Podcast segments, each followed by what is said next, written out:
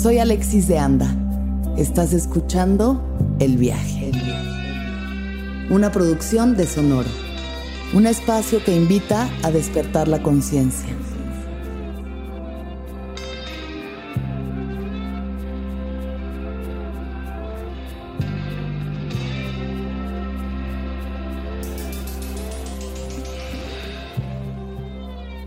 Yo soy una mujer que ha dedicado su vida al aprendizaje, a la salud y a la ciencia.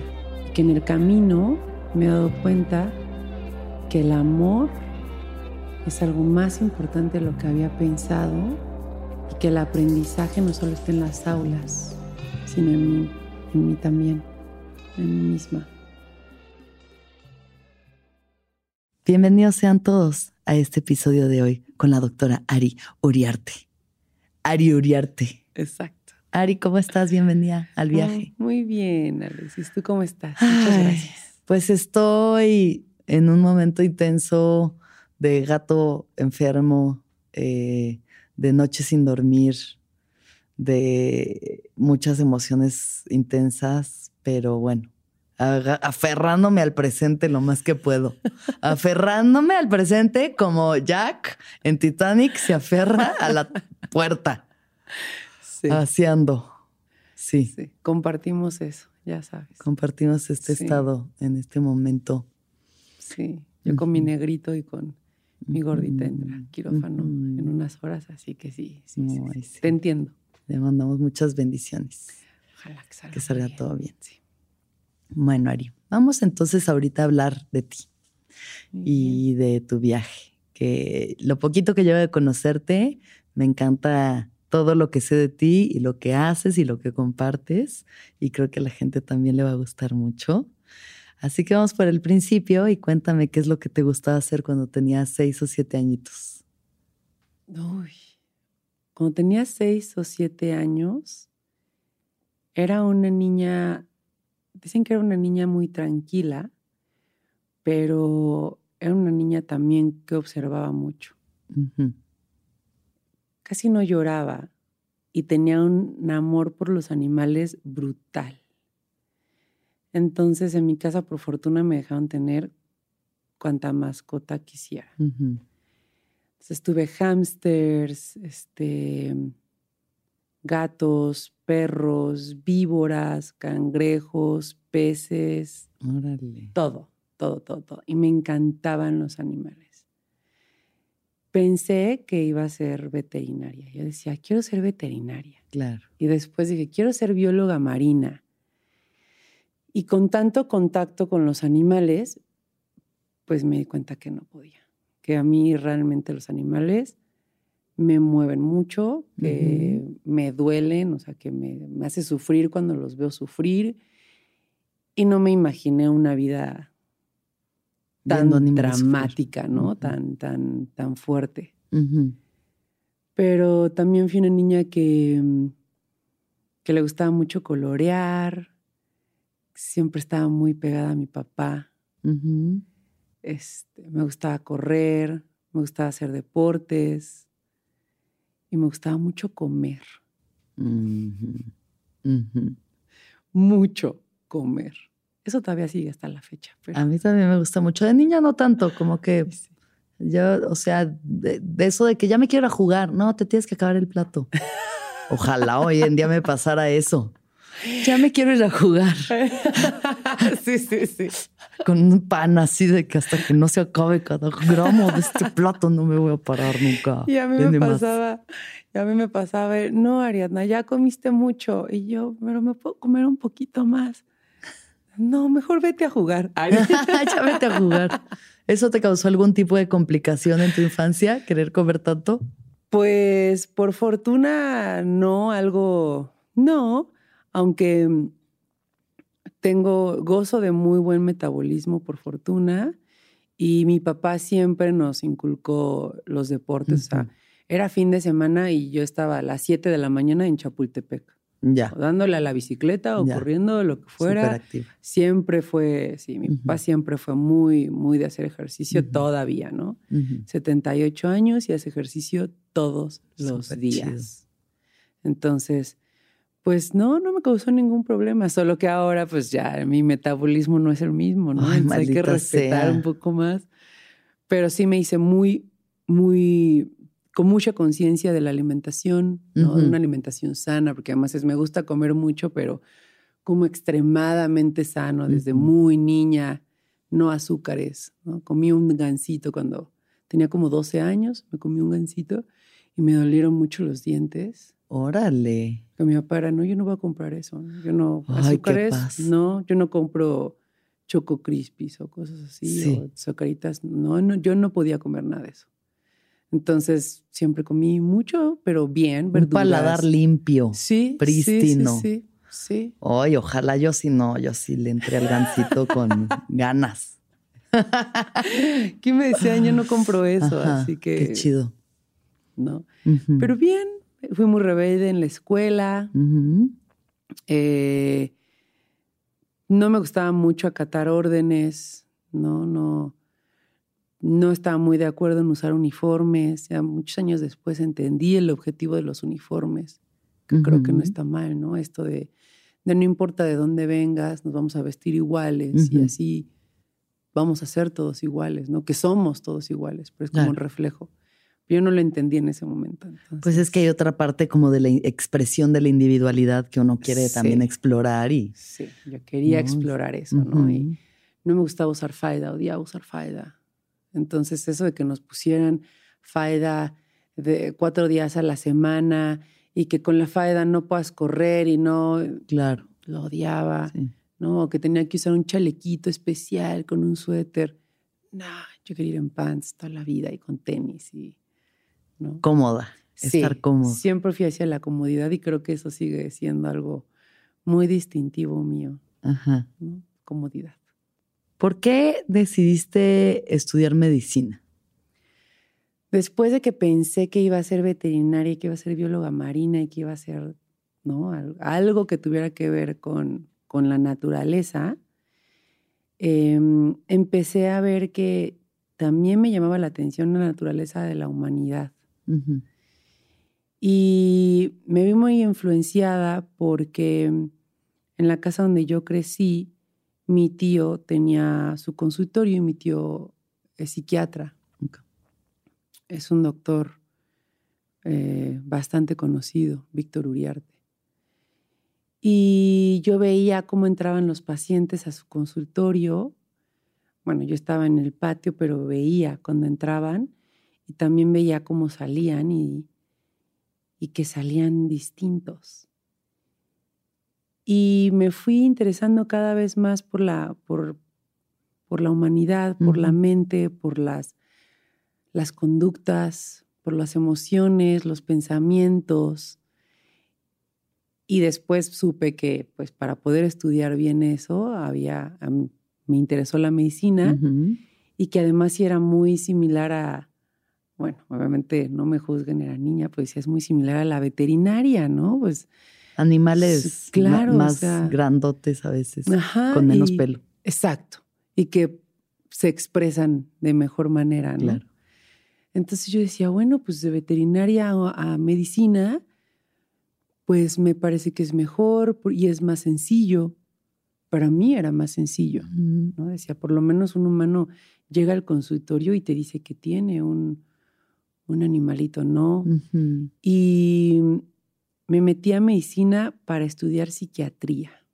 Ok. O sea, sí quería seguir los pasos de tu tío. Sí. Te interesaba la mente Sí, humana. siempre fue la mente. Ok. Y un paso para, para adentrarme más a la mente, pues era hacer medicina. Entonces, para mí nunca fue simplemente medicina, fue quiero estudiar la mente y para llegar a la mente tengo que hacer medicina, hago medicina. Entonces, tal estuvo?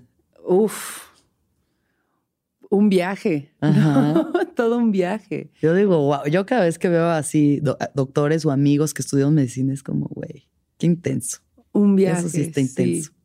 Creo que hay mucha belleza en la medicina, extremada belleza en la medicina. Es un arte, es, un- es una ciencia, pero es humana, pero es artística. Eh, en- es, un- es artística de mu- en muchas maneras, ¿no? En, en el trato, en cómo se comporta un sistema, es el reflejo más puro de la naturaleza, ¿no?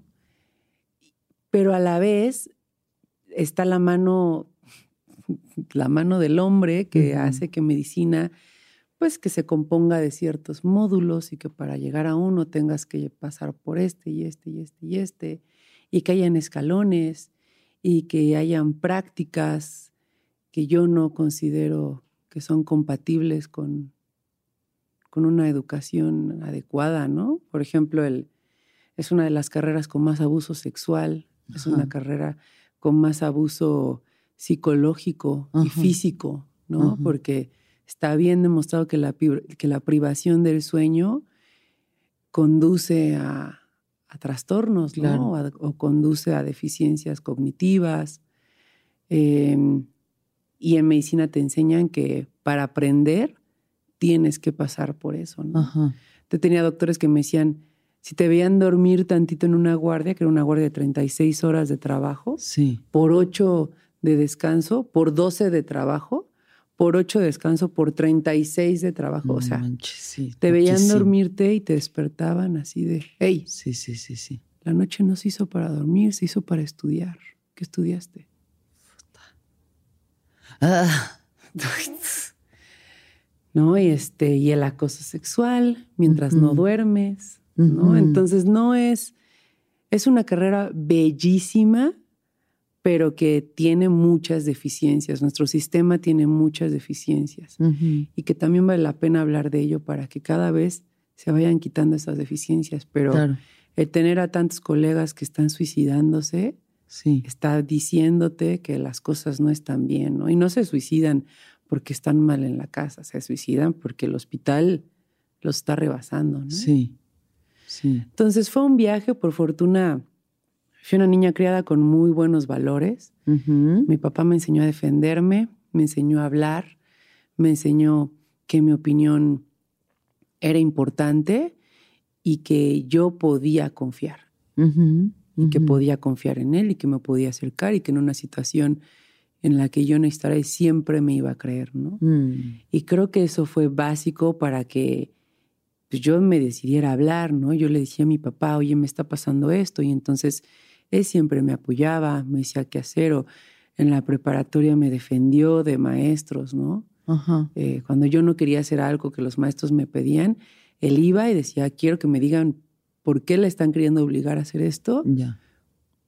Y eso me enseñó que, que mi opinión sí valía, ¿no? Entonces, más adelante en medicina, tuve voz y tuve carácter y me defendí y cuando algo no me parecía, lo decía y eso me ganó guardias de castigo, sí, pero también me ganó decir las guardias de castigo son ilegales y salirme porque va en contra, o sea, de tener un carácter claro. que, me, que me ayudara a defenderme.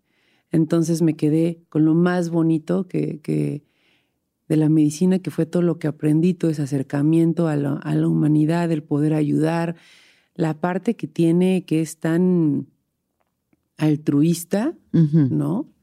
Y tan científica. Y, y después, cuando terminé, eh, estuve trabajando mucho tiempo en una fundación eh, atendiendo niños con malformaciones y acabé muy metida como en ese ambiente, pero no, yo quería la mente, yo quería estudiar a la mente. Sí. Y em, en ese momento mi tío me agarró y me dijo, mira, está padrísima psiquiatría, sin embargo, creo que está pasando por un bache y que creo que te convendría más hacer neuropsicología. Ya. ¿No? Tienes esta parte que es muy orgánica, no quieres estudiar el cerebro, vamos a estudiar, estudia el cerebro pero que también eches manos de herramientas, eches mano, perdón, de herramientas que te pueden hacer ver a la persona desde otra perspectiva que incluso los nutra más. Me decía, la psiquiatría, al final, bueno, uno de mis primeros trabajos fue editar sus libros de psicofarmacología.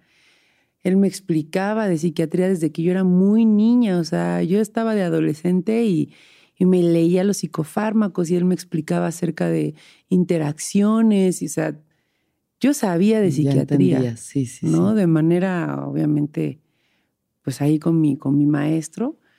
Eh, cuando me tocó hacer psiquiatría en la, en la universidad, adentro de medicina, em, estuve en el Fray Bernardino y me dieron las clases con el libro que yo había editado. Bueno, no editado, perdón, ayudado a hacer la investigación bibliográfica.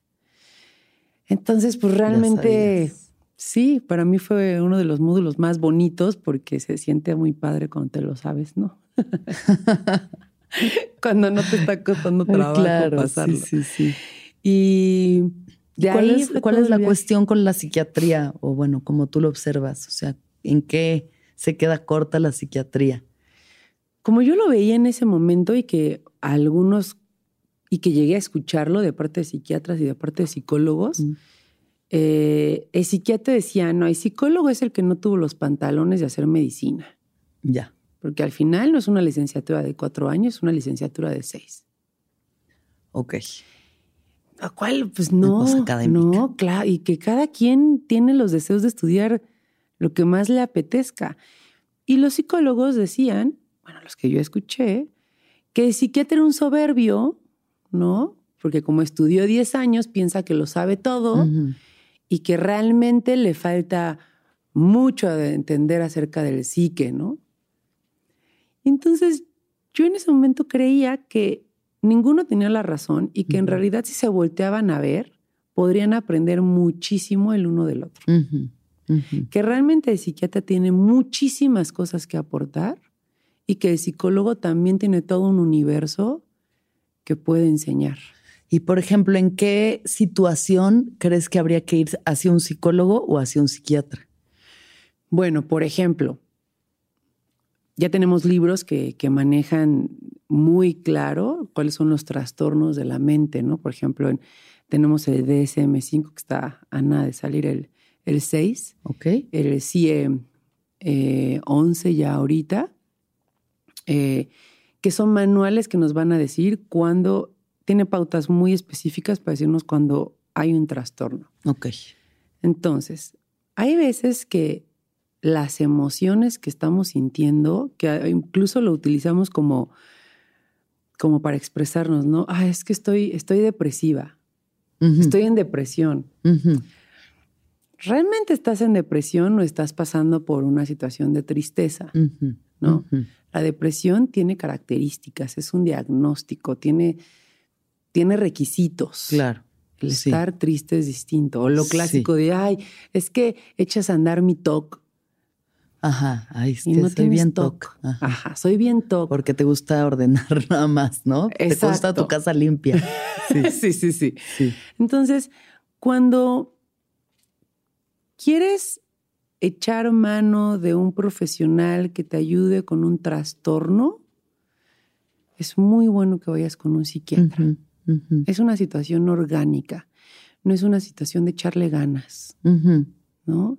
Realmente puede haber un desbalance químico eh, que no vas a salir de ahí teniendo mucha positividad o haciendo la ley de atracción. O introspección. O, colgando un santo de cabeza. Sí, sí, o meditando incluso, ¿no? Exacto. Realmente necesitas un empujón un empujón de un profesional que te ayude a, balancear esto, ¿no?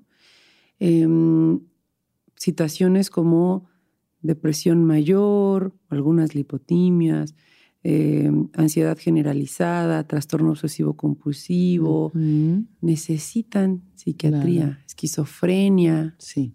Maníaco depresivo.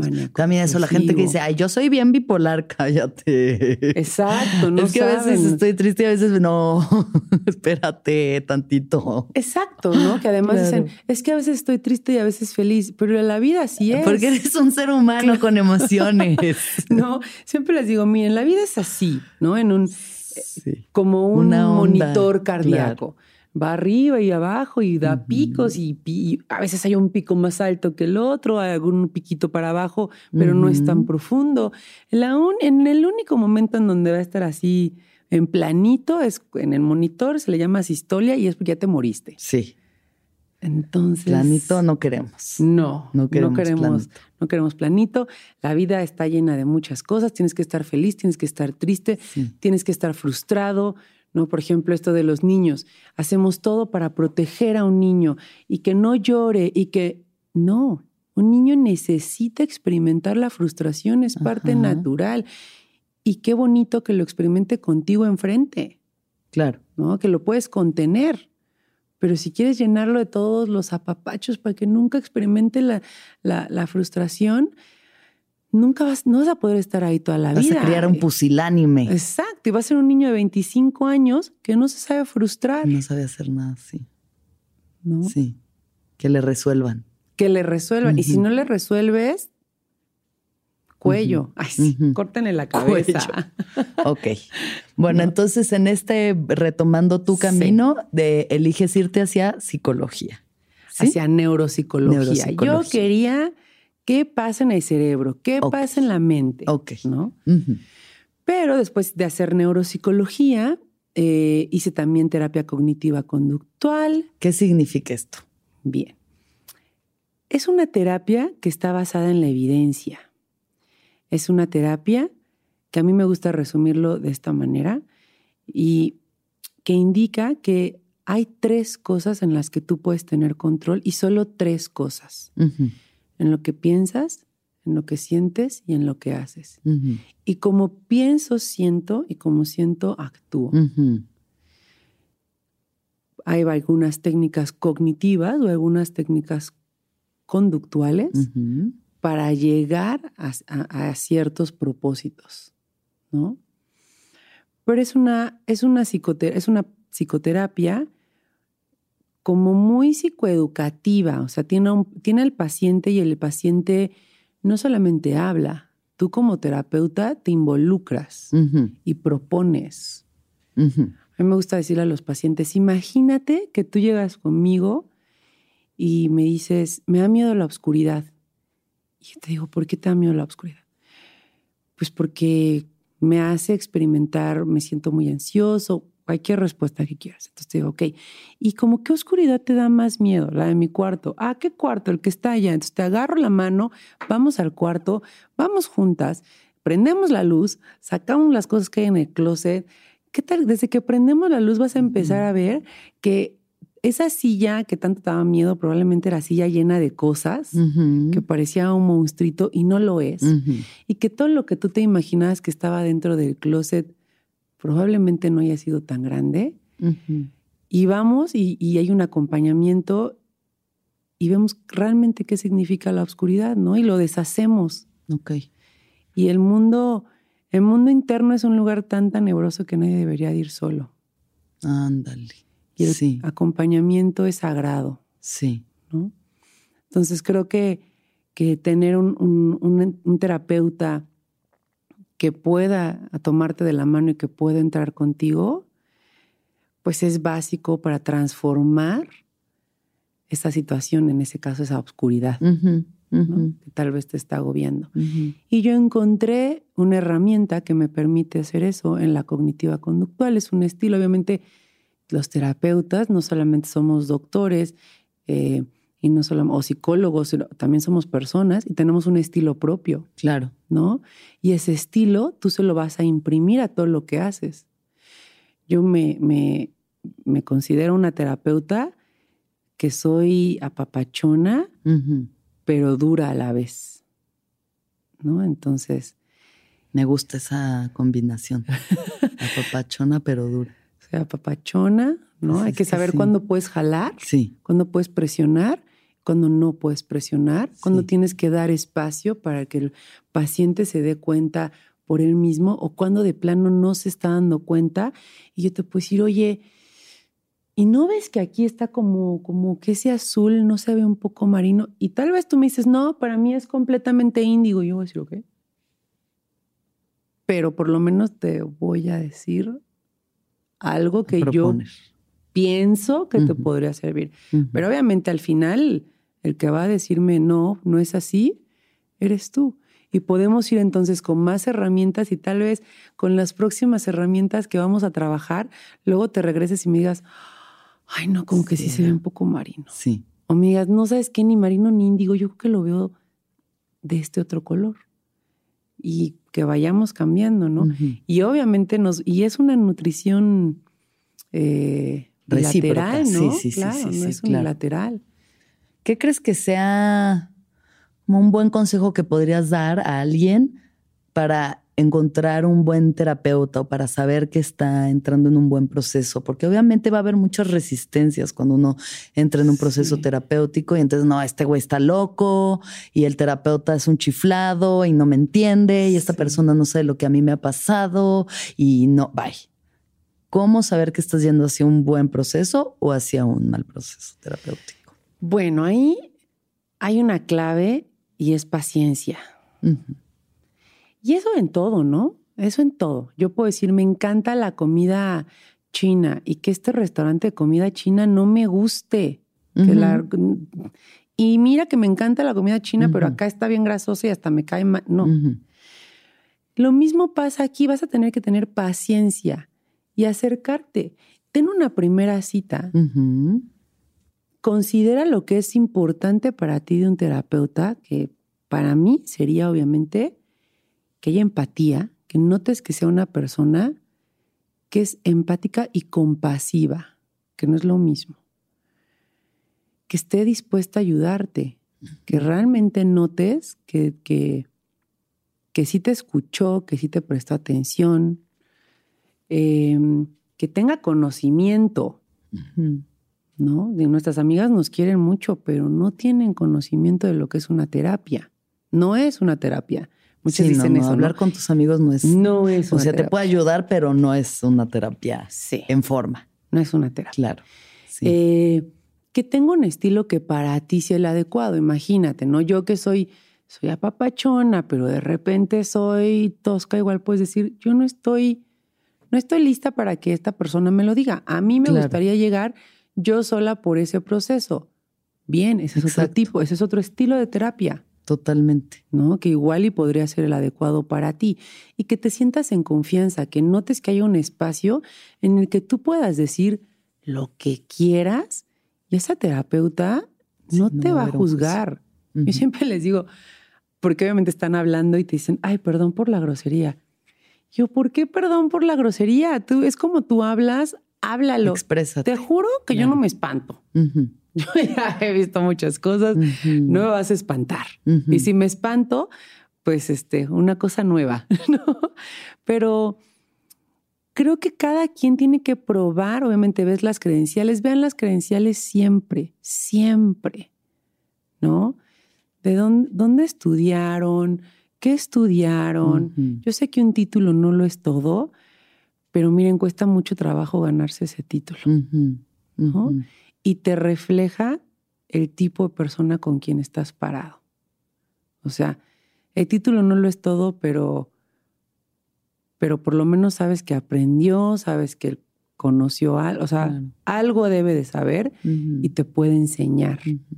¿no?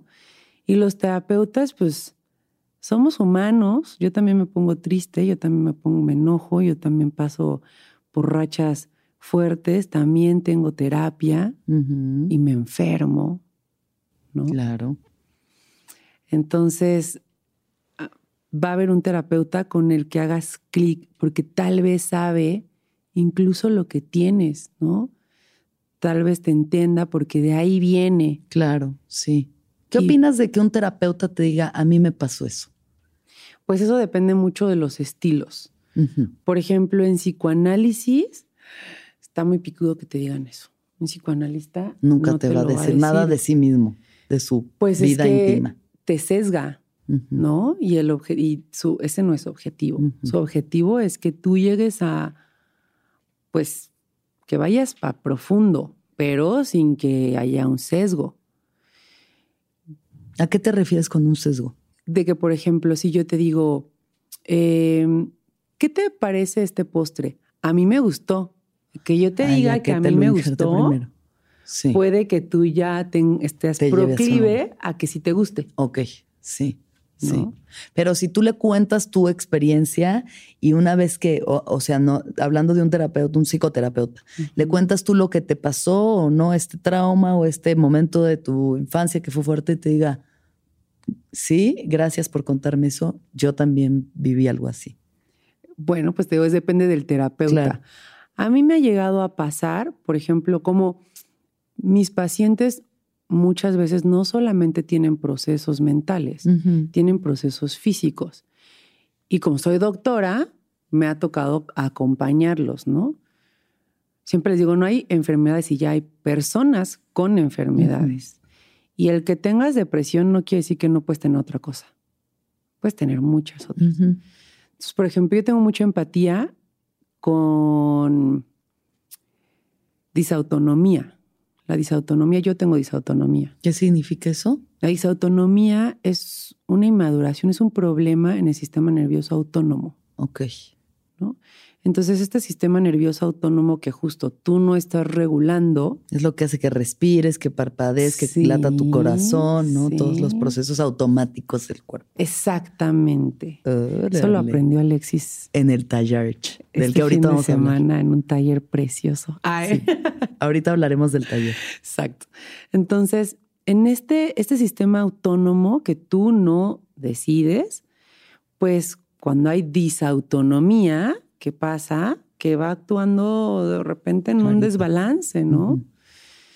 Y los pacientes autónomos tendemos a ser pacientes que pensamos que tenemos muchas cositas separadas y que al final, pues no es muchas cositas, sino es una. ¿no? Por ejemplo. La raíz del de los pequeños problemitas. Sí. Por ejemplo, en mi caso, era que, ay, Ariana se enojaba y entonces se desmayaba. Ok. ¿No? O ah, me estaba muy enojada y muy triste, perdón. Y también desmayo. Y eso que, o sea, si lo ves a simple vista, no, histérica. Claro. es una histérica, no es una niña histérica. Ah. Ajá. Cualquier cosa se desmaya la niña. Claro. Pero no nada más me pasaba en eso, sino honores a, las, a la bandera. Me dejaban mucho tiempo abajo de solo un lunes. Sí. Y yo empezaba a ver borroso. O sea, me metían en un quirófano, que eso a mí me dolió mucho. La primera vez que un doctor me, me, me invitó a operar, eh, como estudiante me desmayé y me sentía súper avergonzada. Claro. Y no era la sangre, no era, al contrario, me encanta el quirófano, operé muchísimo tiempo, pero en mi caso era muy poco aire, un bajo flujo de oxígeno, las luces muy calientes, yo no podía regular mi temperatura fácilmente y desmayo. También me decían, tienes la presión muy baja. Y sí, tengo presión baja y tengo una bradicardia sinusal porque desde niño hice ejercicio. Bradicardia sinusal quiere decir que tu corazoncito va muy despacito. Ok. Siempre hice ejercicio y esa es una de las razones. Entonces decían, tienes, tienes, se te baja mucho la presión, te falta el azúcar, entonces tienes que salir de tu casa siempre después de desayunar, nunca antes. Y yo decía, claro, claro. Entonces hacía todo lo que decía el manual y me seguía desmayando. eso pasa porque justo vas aprendiendo que en mi caso era la temperatura. La regulación de mi temperatura me costaba muchísimo trabajo. También tenía hiperlaxitud ligamentaria, ¿no? Entonces los ligamentos, mira. Ah, sí, de que se, sí, claro, que te puedes doblar casi al Casi, casi. Me he torcido cada tobillo siete veces. Por lo mismo, ah, ¿no? El tono muscular. El tobillo de Bambi, le llamo yo. Piernitas de Bambi. Sí, justo eso me decía mi papá. Papá, quiero dejar de utilizar este tenis de botita porque me siento una, una ñoña. No me importa. te vas a poner tenis de botita. Pero era justo un, no tenía mucho control en el tono muscular, ¿no? de repente estaba de la nada y me torció un tobillo y saltando algo muy fácil. Sí. Tengo problemas visuales, ¿no? La, mi pupila no, no enfoca. No dilata lo suficiente cuando está en la oscuridad.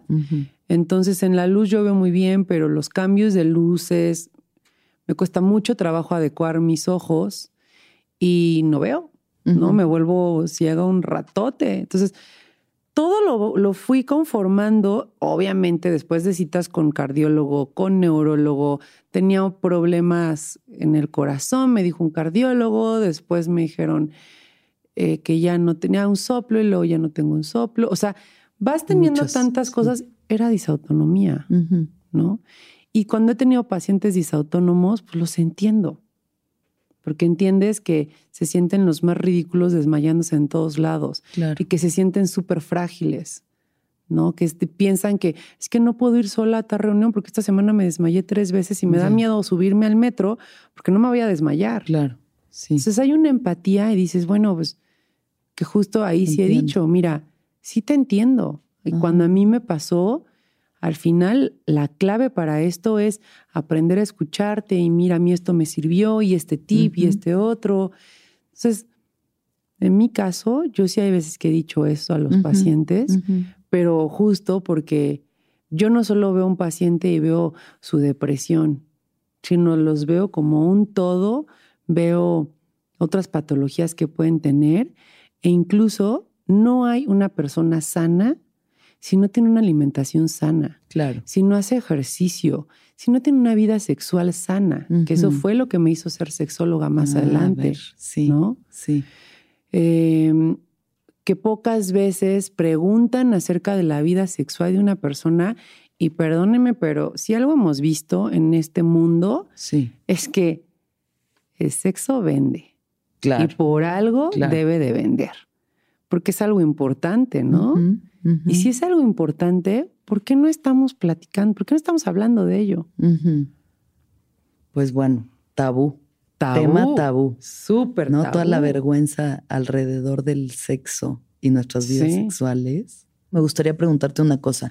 Tú en tu proceso personal, como cuáles fueron de tus grandes realizaciones eh, siendo terapeuta? O sea, ¿de qué te has dado cuenta? ¿Qué te ha pasado a ti a través de tu dar terapia? Ay, eso es bien bonito. Ajá. Me he dado cuenta, he sanado muchas cosas mías a través de la terapia. Por eso te digo que no es eh, unilateral, es bilateral. Incluso en una, en, mi tesis de, sexología, en mis agradecimientos es a mis pacientes, a mis pacientes y a mi papá. Y, yo pude sanar varias cosas a través de la terapia. Em, esta sensación de insuficiencia, por ejemplo, ¿no? Esta trampa del fracaso, de que, y de la vulnerabilidad, de que no eres, hagas lo que hagas, no eres suficiente. Y hagas lo que hagas, no es, no está del todo bien, ¿no? También he, antes de, ser terapeuta hice las paces con mi soledad, lo mm. cual creo que era básico. Y que cuando te das cuenta de la gran responsabilidad que conlleva ser un terapeuta, te preocupas mucho más por tu persona. Porque yo no puedo ser un buen terapeuta si yo no estoy bien. Claro. Que si no, tú te vas a ir de esa sesión con todos mis traumas. Claro. En lugar de que eso sea algo bueno para ti, te vas a acabar los traumas, te vas a comer los traumas de tu terapeuta y eso no es justo para ti. Lo que es justo es que yo me presente ese espacio completamente abierta, equilibrada y dispuesta a ayudarte. No te mereces menos que eso. Y para que yo pueda hacer eso, yo tengo que procurarme un espacio amoroso, respetuoso, con un balance de mi alimentación, tengo que procurarle a mi cuerpo el suficiente ejercicio para que esté bien. Tengo que darme espacios, tengo que recibir amor, saber de dónde sacarlo, saber poner límites. Claro, sí. Yo tengo que hacer todo, todo ese abanico, yo lo tuve que haber trabajado antes de sentarme contigo. Y si ese día no me siento dispuesta, es tener la valentía suficiente, que esa es otra de la trampa de, del fracaso, ¿no? ¿Cómo, ¿no? ¿Cómo le voy a decir que no puedo, pero cómo de que no? Que... No, de tener la seguridad personal suficiente para decirte, hoy no podemos tener sesión. Sí. Claro. Pero cuando estés conmigo, va, voy a estar contigo. Claro. Pero tengo la madurez para decirte hoy no. Y mira, me pasó, me dio COVID eh, el año pasado. Me fue muy bien, por cierto. Muy bien. Pero que muchos, muchas personas que han tenido COVID me van a decir que el problema no son los pulmones, sino la mente. ¿Y qué creen? También tengo una ansiedad.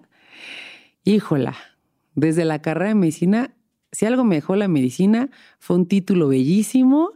Eh, maestros, tuve unos maestros fantásticos y un trastorno de ansiedad generalizado. Excelente. Divino.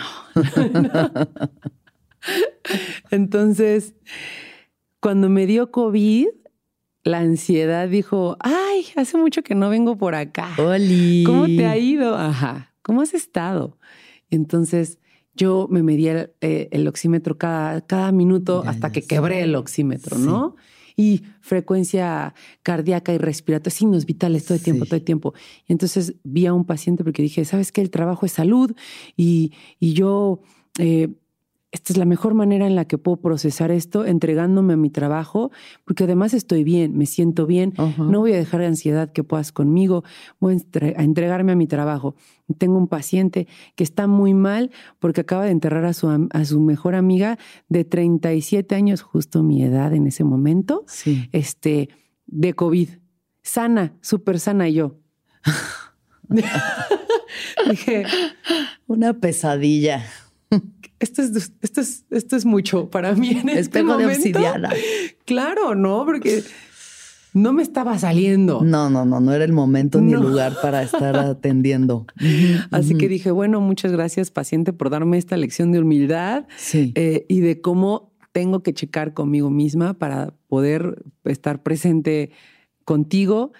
Y he podido sanar eso. Me ha dado conexiones con personas divinas porque uno hace conexión con los pacientes. Yo hago conexión con mis pacientes. Obvio. ¿No? Y me duele, no te voy a, no me voy a poner a llorar contigo porque creo que no te voy a ayudar así. Claro. Pero sí me duele verte así. Sí. Y justo como me duele, eso va a ser lo que haga que conecte con mi parte de compasión y realmente haga todo lo necesario, lo que está en mis manos para ayudarte. Entonces yo sí conecto con mis pacientes, me enseñan, eh, me encanta tenerlos y, gente que me ve saliendo de sesiones, que es como, ¿cómo estás? Y yo, fantástico, tuve una sesión increíble, me recargan, me dan pila, claro que me dan pila, ¿no? eso, me ha, eso me ha dado a mí la terapia. Creo que es, mm. tengo mucha, soy muy afortunada y tengo el lujo de dedicarme a algo que me encanta. Claro que realmente me apasiona y que me caen bien. A mí sí me caen bien mis pacientes. Pero sí has tenido seguro días en los que dices, ay, hoy no. Hoy no me caes bien. Claro, pero he tenido eso con mi mamá, con mi papá, con mis perros que amo y que adoro, con mis parejas, ¿no? Sí, Así de, te amo, pero no te soporto ahorita. Muchas veces lo he pensado, ¿no? O si ves así un paciente que reincide en lo mismo y lo mismo y lo mismo y pasan los meses y nomás no sale no tengan ganas de darle unas cachetadas y decirle, ya, amiga, date cuenta.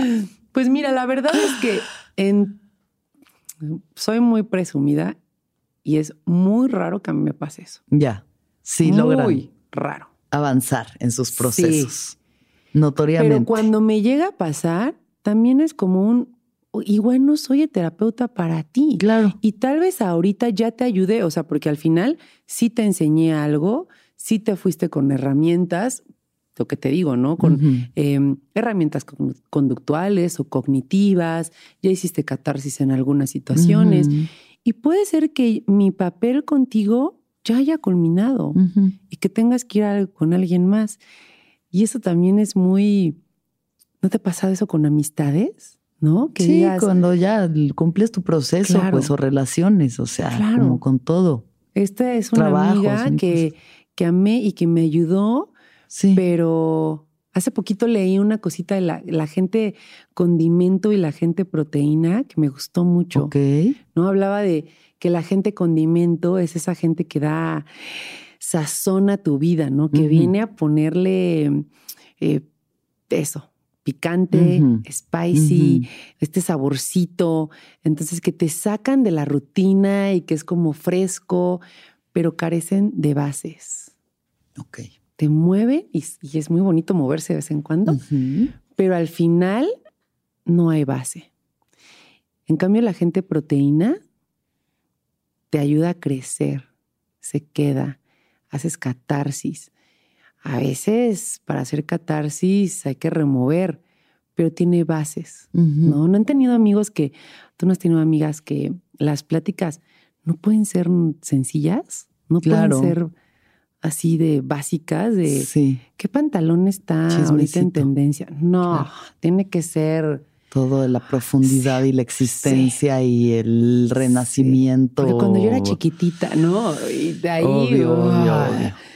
Bueno, hay gente proteína Mm. y gente condimento. Mm, Y que cada, y que, y cada gente llega en ese momento de tu vida, tal vez a darte algo bellísimo, tal vez a moverte, tal vez a hacer ese condimento que querías y después a irte, a- se van y te dejan con eso que es bellísimo. Claro. O hay gente que llega para, para Moverlo quedarse y para darte esa proteína que necesitas para crecer. Mm, me encanta. Está bonito, ¿no? Eso. Sí. Bueno, ahora sí, cuéntame cómo empezaste con la parte de sexología. Mm.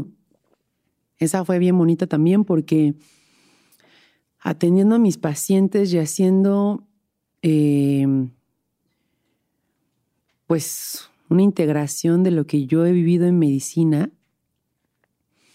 Obviamente como, como, como paciente, yo soy paciente también y como doctora, pues yo quiero tener una buena salud. Entonces, claro que voy con mi ginecóloga, ¿no? Todos los años este, que incluso iba con un ginecólogo, iba con un ginecólogo que era un amor y, y- y era muy lindo, este, pero luego dije, pues sí está bien, pero voy a, voy a tratar, voy a probar una ginecóloga más porque me quiero cerciorar de que todo está bien. Claro. Y una, eh, una opinión a veces está muy padre, pero que, que está bien probar más. Claro. Y entonces me había dado cuenta que en todas mis visitas, con todas las especialidades, ¿te acuerdas que te dije que tengo disautonomía? Entonces, con cardiólogo, neurología, traumatología, este, ginecología, y nadie me preguntaba por mi vida sexual, ni mi terapeuta. Ajá. Y mi vida sexual era eh, número de días que tienes la regla, Sí. eh, regular o irregular, Sí. dolor, dolor al mantener relaciones sexuales, algún embarazo, abortos y ya. ujú. Entonces yo decía, de verdad, o sea, esto es lo que mueve al, esto es lo que mueve al mundo. Eh, dolor al, al tener relaciones y, y- o ¿Qué al tener regla. ¿Es en serio? Sí. sí.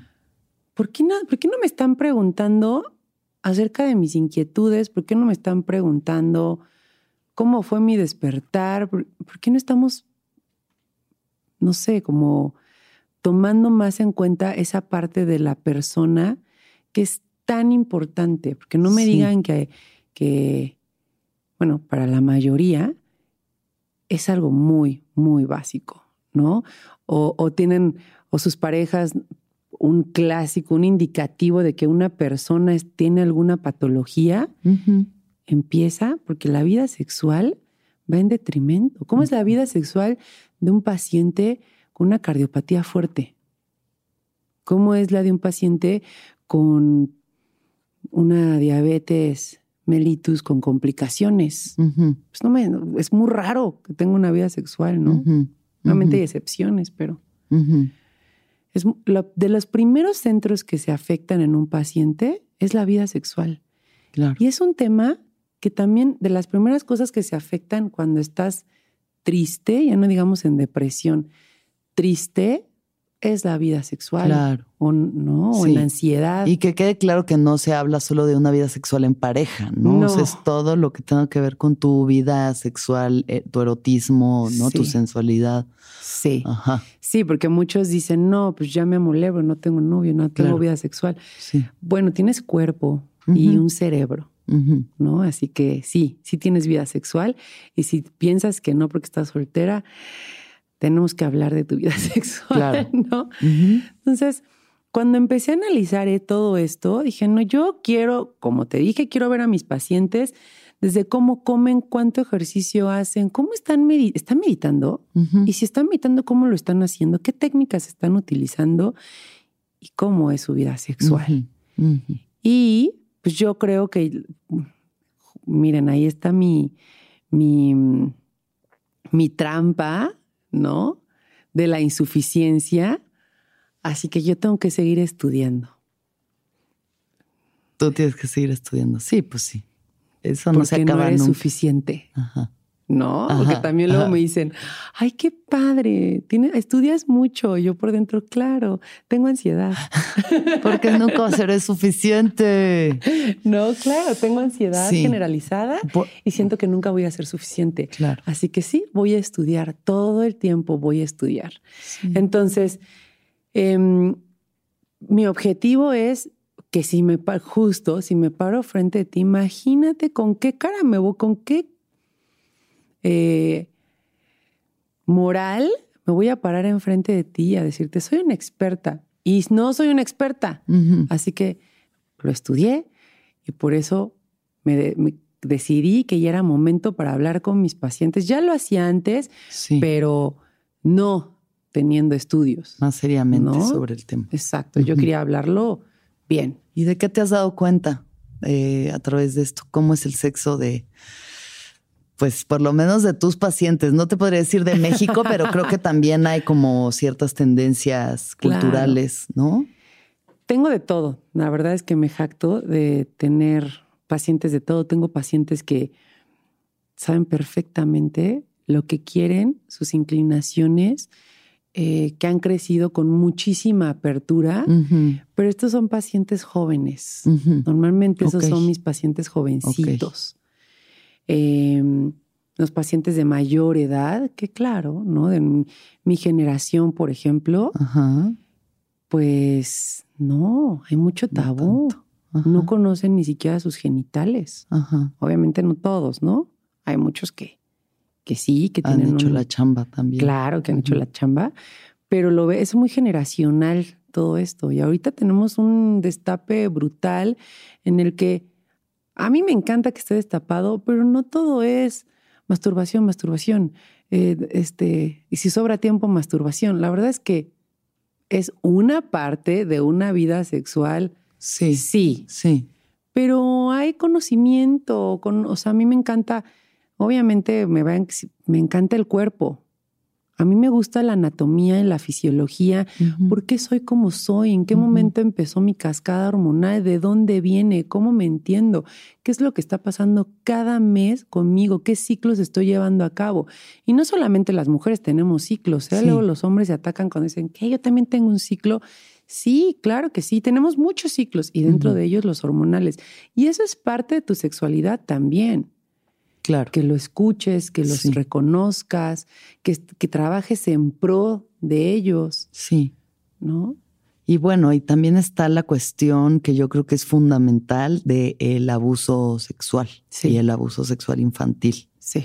que pues claramente afecta las vidas, ¿no? De muchas personas y, y es súper fuerte, o sea, porque de entrada, pues darse cuenta de ello, desbloquear, como Sí. observarse, o sea, creo que ahí hay una parte que también, pues se como que se puede manifestar de muchas formas di- distintas dentro de la misma vida sexual de una persona, pero pues es que apenas estamos empezando a hablar del tema. Claro, y si ves la estadística, es que tenemos que hablar del tema. Porque son uno de cuántos niños. O sea, ¿Cuál es la ocho de cada diez mujeres ha sufrido abuso. Eso tiene que, tiene que hacernos, tiene que sacudirnos. Sí, sí. ¿no? ¿Qué pasa? Obviamente, y la mayoría ha sido también de niños, en niños, cuando son niños. ¿Y quién es la mayoría de las personas que abusa de un niño? es el familiar. No abusa un extraño, abusa el familiar. Y los lugares en donde están abusando los niños es en sus propias casas. Y si eso no nos, no nos mueve, si eso no nos sacude, es que no estamos prestando atención. Sí. Entonces, una persona que ha sufrido esto, claro que va a crecer con una sexualidad rota, no solamente la sexualidad, con un alma rota. Sí, sí. ¿no? Con un, auto, un autoconcepto que no, que está muy inestable, con una confianza interna y externa rota. Entonces, es bien importante hablar de la sexualidad desde el punto más básico, como anatomía, fisiología, hasta el punto social que acabas de mencionar, ¿no? Y después de, poder analizar al, humano como un todo, obviamente adentro de eso van a estar las prácticas sexuales, la identidad sexual, por ejemplo. Claro. Pero tienes que voltear a ver todo, la psique de la persona, qué hay detrás.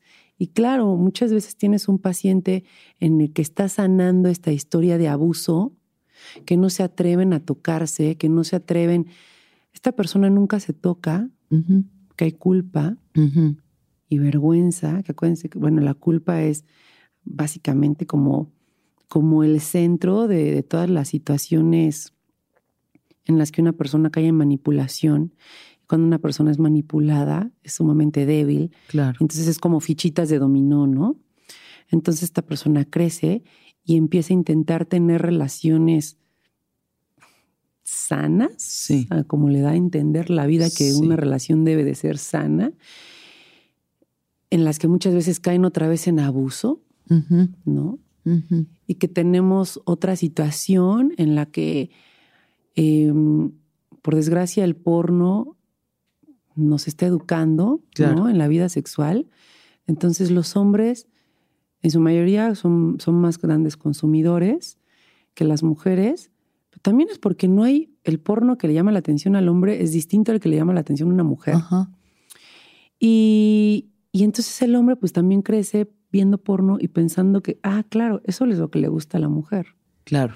Y entonces el hombre después llega y educa a la mujer. Y es súper abusivo el porno en general, o sea. muy abusivo. Sí, sí, sí. Esa es otra cosa. Es, o sea, hay de todo, por suerte obra más que nunca, pero sí realmente hay sobre todo una visión como muy del hombre abusando de la mujer en el porno. Y es como, ah, entonces esto me, debería de aprender. Este tipo de relaciones son las que estoy viendo, entonces eso es lo que está bien. Y sí. entonces cuando se lleva a cabo es como, wow. Pero entonces, tenemos este, este tipo de paciente y que tienes que analizar desde todos esos ámbitos, como ves, no solamente es una cosa, sino que varias situaciones están afectándola y que a partir de esa puedes sentir culpa por muchas puede sentir culpa por lo que pasó desde niña, lo que le volvió a pasar por adolescente, porque por más que quiere, por ejemplo, siente que no puede satisfacer a su pareja. Imagínense, todavía hay personas que sienten que su vida sexual se resume a satisfacer a otras personas. ¿No? Sí. Y que si él tiene disfunción es mi culpa. O que si yo tengo disfunción es mi culpa también. Claro. Cuando no, muchos casos de disfunción pueden ser solucionados con terapia, muchachos, muchas, muchos.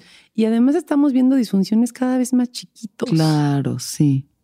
Sí. Porque las expectativas de lo que tengo que cumplir son bien altas. Eso es otra cosa. La sexualidad vista desde un punto de vista masculino también es otra onda, no es otro, es otro mundo todo lo con, lo que tienes que cumplir, porque fíjate que tienes que ser caballeroso, pero guapo, pero interesante, pero fuerte, y tienes que tener la mejor conversación. Y, además que se te pare siempre. Y, tienes que durar como 40 minutos este, y que sea grande, por favor, porque a todo mundo le gusta grande. Claro. Sí, cuánta cosa. Demasiado. es demasiado para un yo también ser humano. yo también tendría disfunción si, si tuviera eso en mi cabeza todo el tiempo, ¿no? todos estos roles de la energía masculina, femenina, la sexualidad da para mucho, ¿no? La, sexual, la sexología es súper amplia. Entonces, esa fue otra cosa de la que me hizo acercarme y, y ver que no, creo que no lo estamos hablando lo suficiente desde ese punto. Totalmente. Pero ya lo estamos hablando. Exacto, ya de entrada. Empezar por ahí, ¿no? O sea, ¿hay un problema? Sí, sí hay un problema. Ok, ¿podemos hablar de él? Ok. Sí, por lo menos ya lo estamos hablando. Exacto. ¿no? Y ya, hay, ya existe algo que es una marcha gay y ya existe... Marcho no, no, nada más. ¿No? Sí. Y tú vas, a, imagínate, va a terapia. En cambio ahora es, yo voy a terapia y se está volviendo un signo de me estoy haciendo responsable. Claro. ¿no? Porque tú eres responsable de la calidad de tus emociones y la calidad de tus emociones va a dictar la calidad de tu vida. Tal cual. Y tú eres responsable de eso. Exacto. De que les prenda si alguien va a terapia. Que les prenda. Sí, que digas, ¡Ah! imagínate que vas a tu cita de Bumble y va a terapia. Uf. Uf. Mm. Mm. Que te diga. Quiero saber más. Exacto. Habrá segunda estoy haciendo responsable. Yo sí tendría una milésima cita si me dicen eso. Claro. Sí, ¿no? Sí, alguien que se hace responsable de sus emociones. Sí. Alguien que medita. Mm. Uf. Mm. Uf. Alguien que hace ejercicio no porque quiere cuadritos, sino porque le encanta sentirse sano. Uf. Sí. Sí. Estas cosas se van normalizando. Bueno, ahora sí pasemos a la parte que a mí me tocó experimentar, que es cómo llegaste al hielo. Ay, qué bonito es el hielo. ¿No? Hablemos sobre el hielo. Hablemos sobre el, hielo. Pues yo llegué a este método en mi año sabático, que dije, voy a dejar descansar de, tomar, este, de estudiar. Y empecé como a tener una práctica.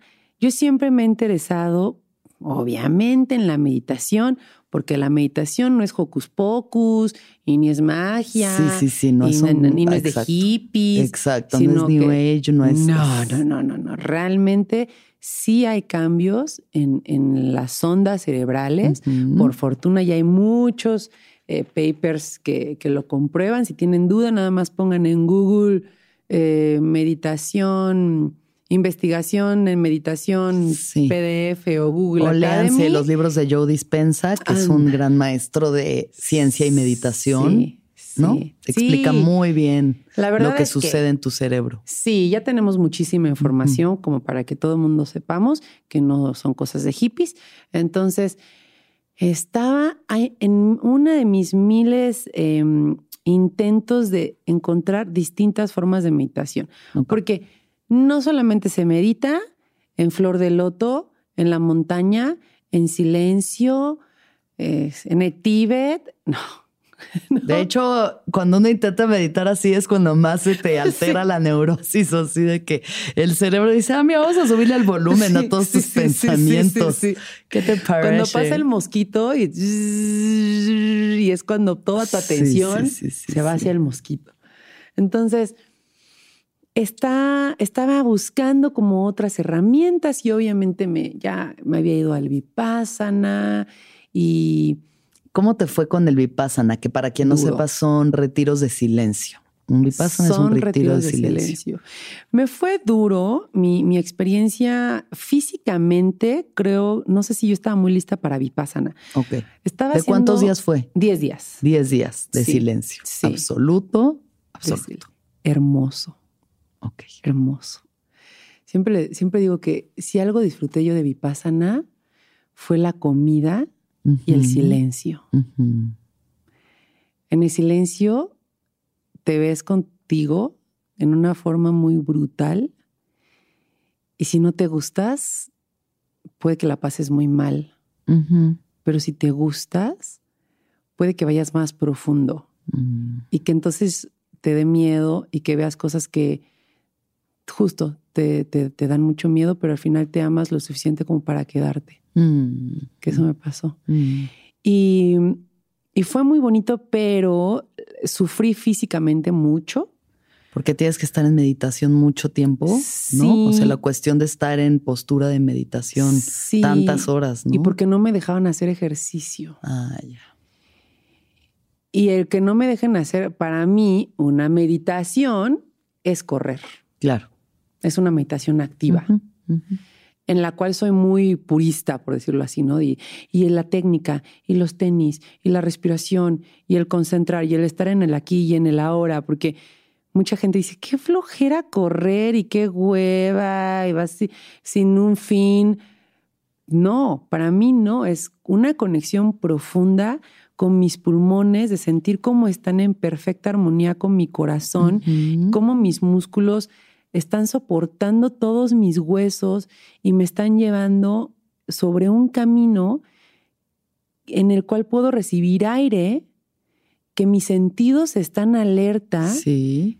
Yo lo veo como una odisea a lo que mi cuerpo está haciendo por mí en ese momento. Claro, sí. Y además la endorfina, que uff. Uf, la endorfina, uf. Sí. Y, el, y el, la posición de mi espalda, ¿no? La posición de mis piernas, ¿dónde tengo la cabeza? Pon tus hombros, porque tienes que tener la técnica para poder correr sin que te lleve el traste cuando corres largas distancias por mucho tiempo, obviamente, ¿no? Y cuando me metieron ahí, me dejaron, me dijeron que no podía moverme, o sea, sí te puedes mover, me decían, no puedes hacer ejercicio, no puedes leer, no puedes escribir, no puedes hablar.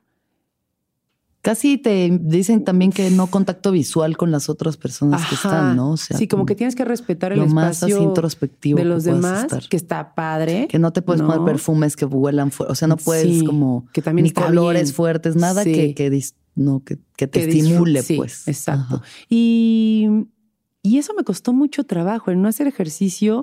Yo creo que es una técnica, te tienen que romper de alguna manera. Claro. Te tienen que mover. Y claro, tenemos grandes cambios, pues cuando nos rompen, ¿no? Claro, la crisis. Sí. Siempre. La crisis, la mejoría viene después de una crisis. Y creo que es como poner un ámbito que sea complicado para que se te remuevan cosas. Claro. Creo que es una técnica válida, pero que no comparto mucho. Porque creo que creo que hay, creo que hay otras maneras y que además en la vida hay muchas crisis. Constantemente. ¿No? Muchas crisis. Tienes muchas oportunidades. Entonces me fue muy bien en Vipassana, pero yo estaba intentando como, a ver, otra, ¿y qué otra técnica, no? Y alguien a quien quiero mucho, mucho, mucho, me mandó unos videos y me dijo, mira, chécate esto, porque aparte siempre me dice, a ver, chécate esto, ¿cómo ves? Lo intento.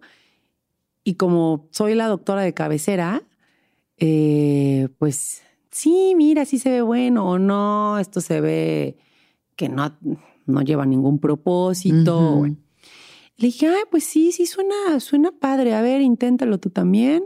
Y, yo también lo voy a intentar. Ah, muy bien, muy bien. ¿Y te mandaron qué específicamente? Me mandó un video, de, Wim.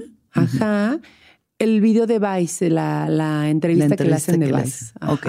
Háblanos entonces de Wim Hof. Ah, ¿qué es lo pues que, ahí, ¿qué viste tú ahí? Lo que vi es que es un hombre que se está, desde mi perspectiva, era un holandés completamente deschavetado, ¿no? porque hasta como yo le escuchaba hablar y, eh, y súper intenso, es como un cavernicolita este, en, el siglo XXI. Pero si algo aprecié de Wim era la pasión, ¿no? Y que se le mete algo a la cabeza y lo saca, ¿no? Que, que, es algo como con lo que me identifico. En lo que te pones los, los lentes del caballo, Digo, las cosas sí, sí, los que, te tapan los, ojos para que no veas. Ajá, y entonces buscas una meta y dices, no pasa nada voy por hasta eso, voy que por no la consiga, ¿no?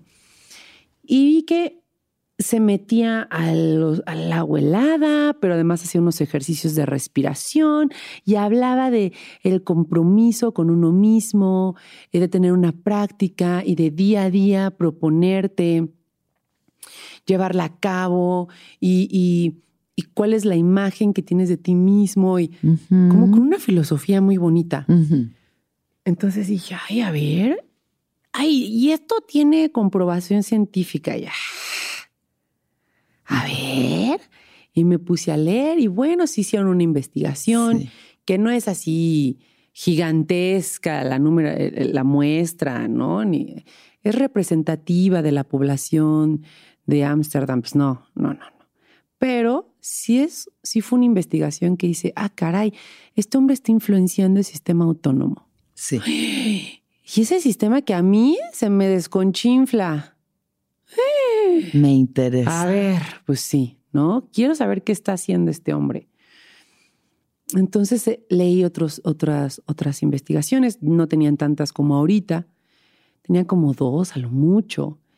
Y entonces dije, bueno, voy a intentar las respiraciones. E hice unas rondas y me di cuenta de que estaba meditando. Una meditación activa, pero estaba meditando y dije, wow, justo lo que me había costado tanto trabajo, que si lo logras después de cinco días de llorar, sí, este, sí, sí sales de ahí meditando, no voy a mentir, pero mm, lo que te decía, yo necesitaba sufrir tanto y no hacer ejercicio. Claro, sí. Porque además acababa de estar, unas semanas antes me habían hospitalizado por deshidratación, porque estaba haciéndome mis medios maratones semanales sin una gota de agua, ¿no? Ya. Sin una gota de agua. Una mujer seca. Sí, entonces eso obviamente no, no, no está bien. Me, me deshidraté, acabé en urgencias y mi retiro de Vipassana era las semanas. Entonces, yo necesitaba estar tomando líquidos, bueno. Pero en, esta en este nuevo rollo que vi, oye, lo puedo hacer en mi casa, oye, no me costó trabajo, fue, fue relativamente sencillo. A ver, ¿y qué está pasando? ¿Cómo está la escena en México? Porque ¿dónde lo puedo estudiar? ¿No? Porque justo cuando lo estaba leyendo a él dije, ay, está muy interesante porque se parece mucho a lo que hacen los tumos. ¿Quiénes son los tumos? Los tumos em, pues es una, son, son unos monjes en el Tíbet que son muy reconocidos porque visualmente llaman mucho la atención. Porque hace cuenta que son unos monjes que están así en la montaña con taparrabos en el Tíbet. En los Himalayas. Temperaturas frío, frío, frío. En la nieve. Sí, en la nieve. En taparrabos. Y les ponen unas toallas mojadas y las secan. Con su cuerpo. Con su cuerpo. Y, y, ves cómo sale vapor de sus cuerpos, ¿eh? Sí. Entonces dije, a ver, el estudio del tumo y pues no, no hay nada, ¿no? ¿Hay alguna opción para irte ahí al Tíbet y, y, demás, o a la India también? Y dije, pues creo que no la voy a armar. Creo que no es lo mío. Creo que no es lo mío.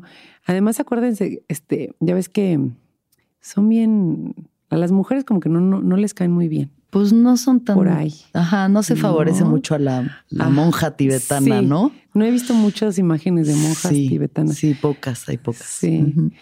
Em, y pues no, no lo creía adecuado para mí, pero dije, bueno, este hombre como que está mezclando técnicas. A ver, ¿dónde, en dónde, cómo es la situación en México para irme a, aprenderlo? A estudiar. Y no había nadie. Entonces ¿Qué año fue esto? En el 2018. Ok. O finales de 2017. Sí, por ahí, por 17, 18. Finales de 17 o en el 18. Ok. Y dije, ay, mira, no hay nadie, entonces no lo puedo aprender aquí pero en la página de internet tenían todo para aprender, entonces me compré mi curso en línea y a la semana dije, me voy a hacer instructora. No decidiste. Y uno de los pasos cuando estás fuera de Europa era justo tomar uno de los cursos en línea. Entonces hice mi curso en línea. ¿Que eh, eso no era el hielo? ¿Ahí todavía no era con el hielo? Sí, pero tienes como mete las manitas y métete después, o sea, te van entrenando poco a poco para que después tú tengas una exposición al frío, porque al final lo que habla ese pilar es exposición gradual al frío. Ok. ¿no? Entonces te va llevando poco a poco. Y acabé eso y después vi que me tenía que ir a Estados Unidos dos veces eh, para, para completar otros módulos. Entonces dije, pues sí, es mi año sabático, lo voy a hacer. Y que me lanzo a Estados Unidos. Y acabé siendo la primera mujer en Latinoamérica en certificarme en este método. Eso, mamona. tras, tras, tras, tras, tras. Tras, tras, tras, tras, tras, tras. Si trajera un abanico, le haría tra, tra, tra, tra, Ay, amo cuando hacen. Tra, tra, tra, tra, tra, tra, Amo cuando una mujer es la primera en hacer algo, en donde sea. Gracias. Sí, estuvo muy bonito, estuvo muy, muy bonito. Y fue todavía más bonito porque estuve en Polonia este año instruyendo a las nuevas mujeres en el método. No. Tra, tra, tra, tra, Y ya hay más. Estuvo hermoso, sí. Hay dos, dos argentinas que son una belleza. Em, hay otras mexicanas.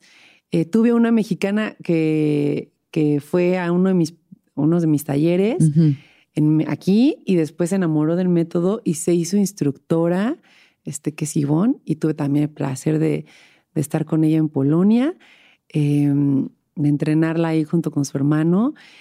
Entonces esto ha ido, ha ido creciendo, creciendo, creciendo, creciendo.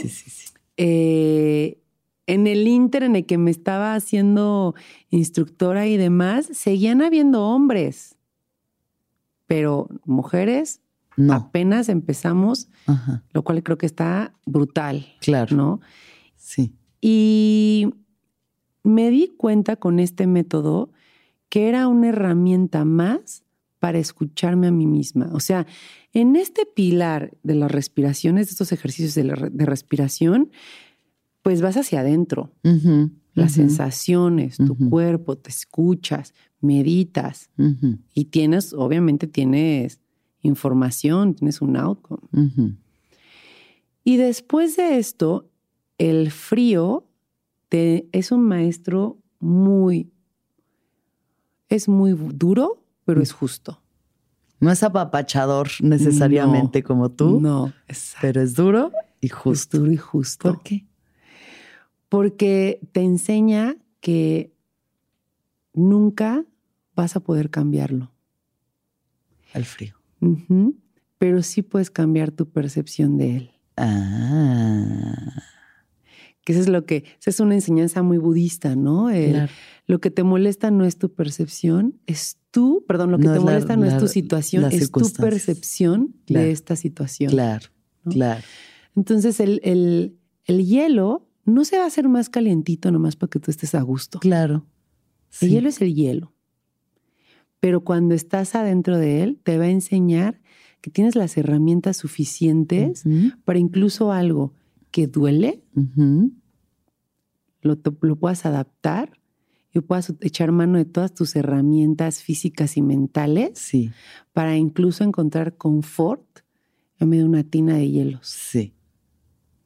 Transformar la incomodidad en el maestro. Sí, que la incomodidad, el disconfort es, el, es un gran, gran maestro. Lo que decíamos, tú no aprendes eh, así en tus cobijitas, así en tu camita con tus 40 almohaditas. Fíjate que tuve una crisis bien dura, me quedé sin pila en el celular y tuve que tomar un taxi con la mano en lugar de un Uber.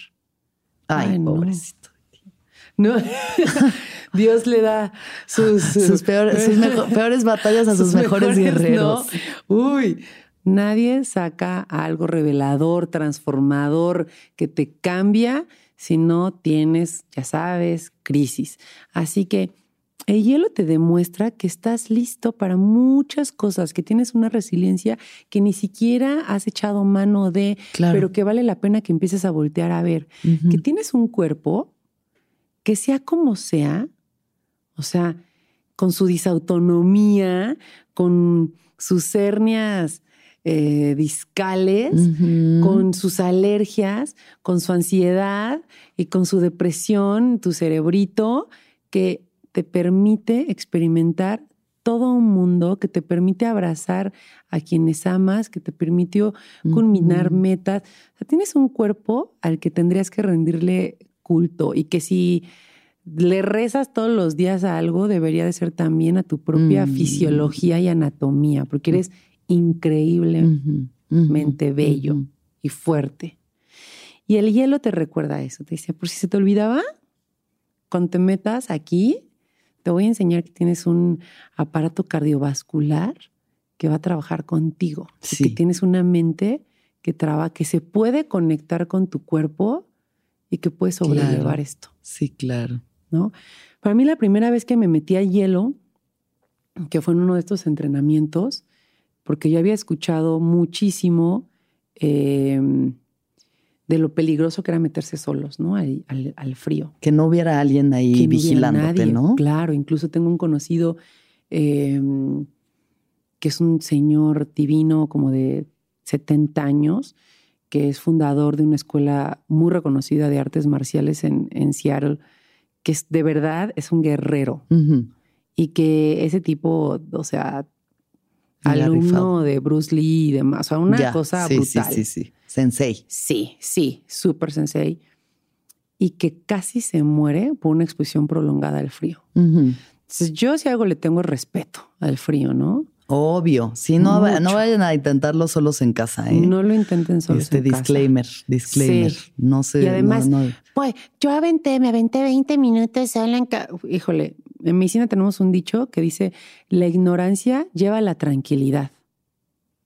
Cuando eres bien ignorante, haces ese tipo de cosas. Ajá, Cuando sabes todas las complicaciones que puedes atraer, te vas más cuidado. claro. En este tipo de cosas yo sí soy muy protocolos. En Obvio. otras soy muy rebelde y nada, y obviamente tengo mi, mi propia, eh, mis, mis- mis propias ideas ante muchas situaciones, pero esto es algo que yo desconozco y soy muy humilde. Obvio. Y es Mm. algo peligroso. No es para es echar- o sea, peligroso. entonces dije, yo lo voy a hacer. Obviamente en mis entrenamientos sí metí mis manitas, mi cara, la- los, los, me bañé con agua fría, Obvio. ya nunca aprendí a mi boiler, pues me estaba entrenando, ¿no? Claro. Y sí aguantas bastante de, a ver, y ahora, Sí. y las piernas al mismo tiempo, ay, y, y estoy experimentando estas sensaciones que me da conocimiento, me da información acerca de mí, de mi cuerpo. A mí, yo fui muy por el protocolo. Y cuando estuve eh, entrenándome, yo iba concentradísima, Claro. así de, voy con un objetivo, voy con un objetivo que es prestar atención en todas mis clases. Yo apuntaba y era, como muy, muy entrona. Y, y cuando me tocó el pilar de frío y de ahora métete al, al frío, lo hice en completo silencio, busqué conectar conmigo y a los segundos de haberme metido, escuché un fu.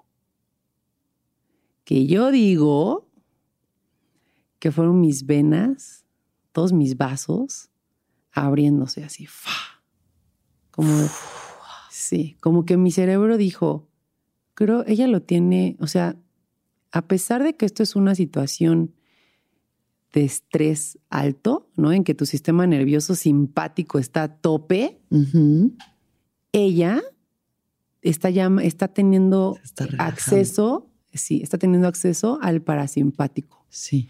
Y si ella, y si es como si la mente y el cuerpo estuvieran, el cuerpo dice todo, duele", y la mente le está diciendo, aquí tenemos que confiar, Tranquila. aquí tenemos que confiar porque es una, al parecer la escena Sí. no es trágica, Sí.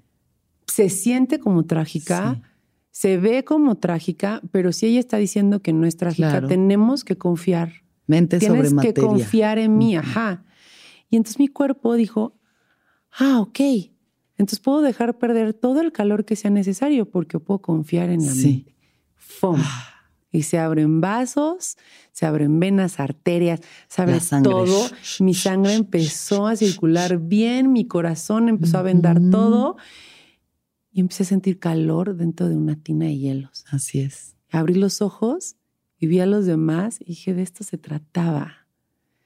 Claro, o sea, es del, tú puedes conectar mente y cuerpo de una manera tan bonita, Sí. ¿no? Y que puedes, y que esto es lo que lleva a la meditación, ¿no? Claro. Ajá. Y claro, esta es otra, otra manera de meditar, es el hielo, pero el hielo se porta más buena onda que la posición del loto en la sala, porque Ajá. esa sí duele, pero ya cuando tienes como cinco horas. El Sí. hielo duele Inmediato. inmediatamente. Sí.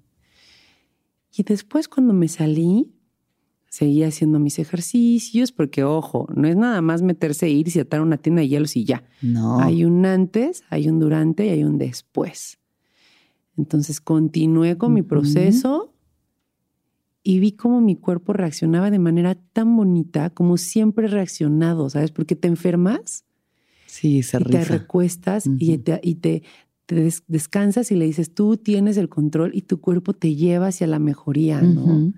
O tienes una cirugía y descansas y tu cuerpo te lleva. O sea, siempre tu cuerpo está trabajando para que tú estés bien, está trabajando para la homostasia. Ajá, Solo a veces necesitas no estarlo fregando. claro, claro. ¿no? Sí, mi sí, cuerpecillo empezó así como, ay, esto fue una buena, una, una buena experiencia. Regresé a mi calor con un poquito más de meditación en movimiento y fue transformador. Y dije, esto me lo voy a llevar y se lo voy a empezar a enseñar a mis pacientes porque es una manera de meditar. Claro. Y no todos meditamos en un silloncito de loto en la montaña. Hay muchos que necesitamos meditar, necesitamos acción para meditar. Yo me considero una de esas personas. Sí, Perdón, yo no medito en el yoga. O sea, sí. y sé que la vida, la analogía del yoga con la vida es bellísima. Miren, me sé, la- me, me sé lo que hay atrás de yoga. Me cuesta un trabajo. Cada que no sabes. quien, obvio, cada quien. Sí, yo cada soy en movimiento. Y, y un poquito más, eh, poco, con, con cosas menos ortodoxas. Me gustan las cosas a veces que... La que- hardcore. Es sí, hardcore. Sí, sí. A mí me gusta la meditación hardcore, Sí. ¿No? Que duela mientras estás corriendo y aquí que también duele. Bueno, entonces lo pude, lo pude hacer y decidí que esta herramienta no me la podía quedar nada más para el consultorio, porque mi intención era hacer eso, ¿no? Sino para mis pacientes. Sí. No, iba a dar talleres, iba, iba a hacer todo lo que yo pudiera para que más personas tuvieran acceso a esto. Sí. Y así ha sido. Y así Hasta ha llegar sido. a mí este sábado pasado Sí. en la tina de hielos. ¿Cómo la pasaste? La amé. Me encantó. Sí, intenté no proyectarme mucho a futuros, ¿sabes? De, ay, me voy a sentir así, ay, me va a pasar esto, ay, así es lo que... No, porque ya está sufriendo por adelantado y es como Sí. absurdo. Cuando tocaste hielo, O sea, cuando pasa, metí la ¿no? mano, porque pues ahí de pronto, o sea, ya después de la teoría, de toda la explicación, del conocimiento primero que pase por el cerebro para que luego, no, eso, todo eso ya va haciendo nuevas sinapsis en tu cerebro para que cuando Claro. entres ya tienes la experiencia.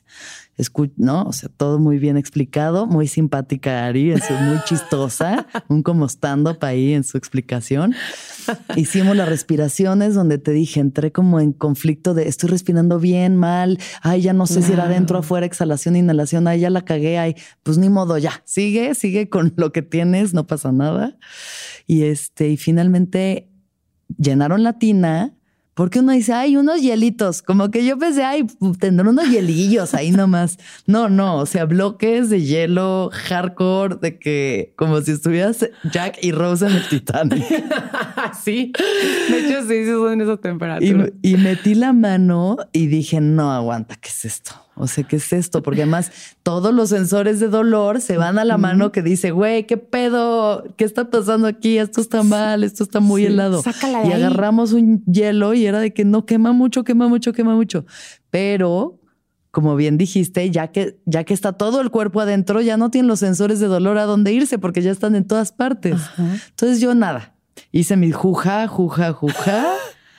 y cuando entré, así, con todo el valor y con todo la- el compromiso de meterme, al principio sí fue, o sea, me dijiste, pon tus manos en tus piernas, estaba yo arro- arrodillada dentro de la tina, puse las manos en, las, en los muslos y sentí como alfileres, todo el cuerpo, todo el cuerpo activado. Y ¿no? Y todo el cuerpo dolió. Y pues, ¿a dónde te vas? A la respiración. Y a respirar y a respirar bien y profundo. Y después de unos segundos, no sé qué habrá sido, 20, 30 segundos, ah, Claro. como que se durmió el cuerpo. Todavía sentía la- los pies y las manos. Pero bueno, ok, me están doliendo los pies y las manos. Ok, sigo respirando. Y de pronto, desde muy adentro del ser, el calorcito. El calorcito diciendo, aquí está tu cuerpo rifándose por ti. Como todos los días Ajá. y ni siquiera te das cuenta. Ajá, ajá. Y de pronto ya calor y de pronto, ay. Y abrí los ojos y te vi los patitos de hule y sonreí, fotos. Y este, y de pronto dijiste ya. Y yo, no, como que ya, de apenas me metí, dame más.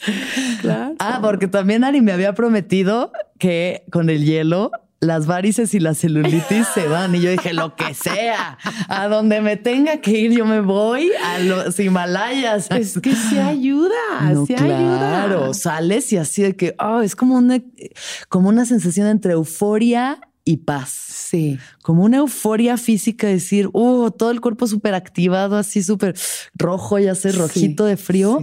Y al mismo tiempo como una serenidad, algo muy bonito muy especial y me encantó y me sentí feliz y lo quiero volver a hacer. Es toda una experiencia, ¿no?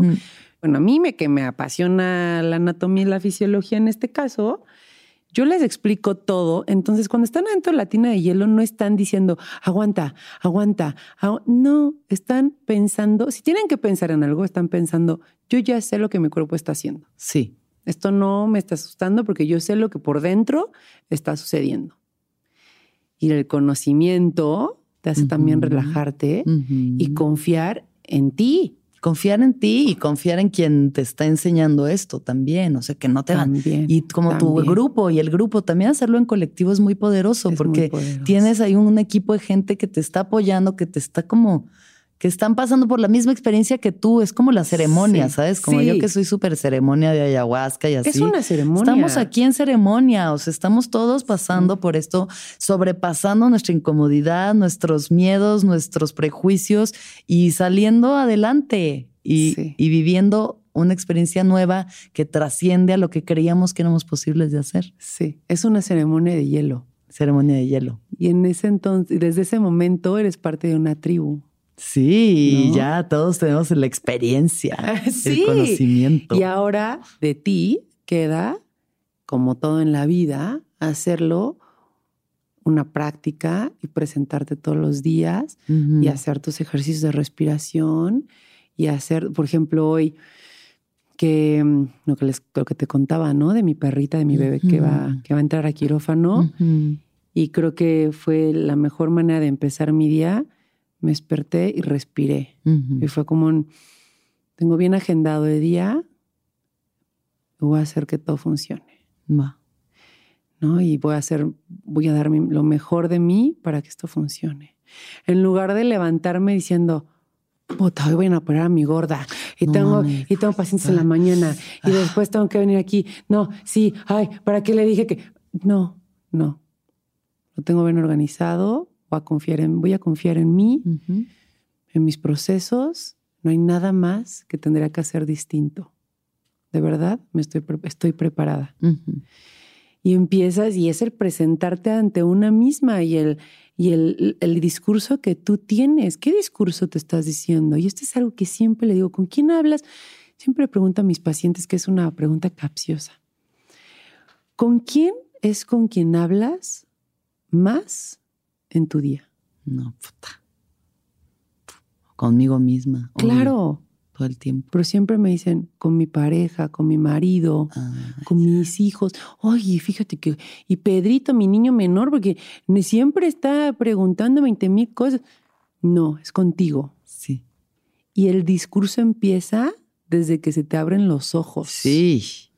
Me voy a bañar, no me voy a bañar. ¿Qué me voy a poner? Ya te vas a poner, te ves horrible con eso. Si te ves bien gorda, ¿para qué te lo pones? Ay, ya me voy a bañar. Ay, siempre te levantas tarde. que no se puede contigo. No, otra vez tarde. Estás, estás de la patada. Y ni se te ve bien, ni se te ve bien. Entonces les digo, tú tendrías una amiga, o sea, piensa bien en el discurso que te das en las mañanas. Piénsale, échale coco. Sí. Y luego, ¿tú tendrías una amiga que te habla como tú te hablas? Exacto. Porque igual ya a tu amiga sí le puedes decir, ah, no puedo más contigo.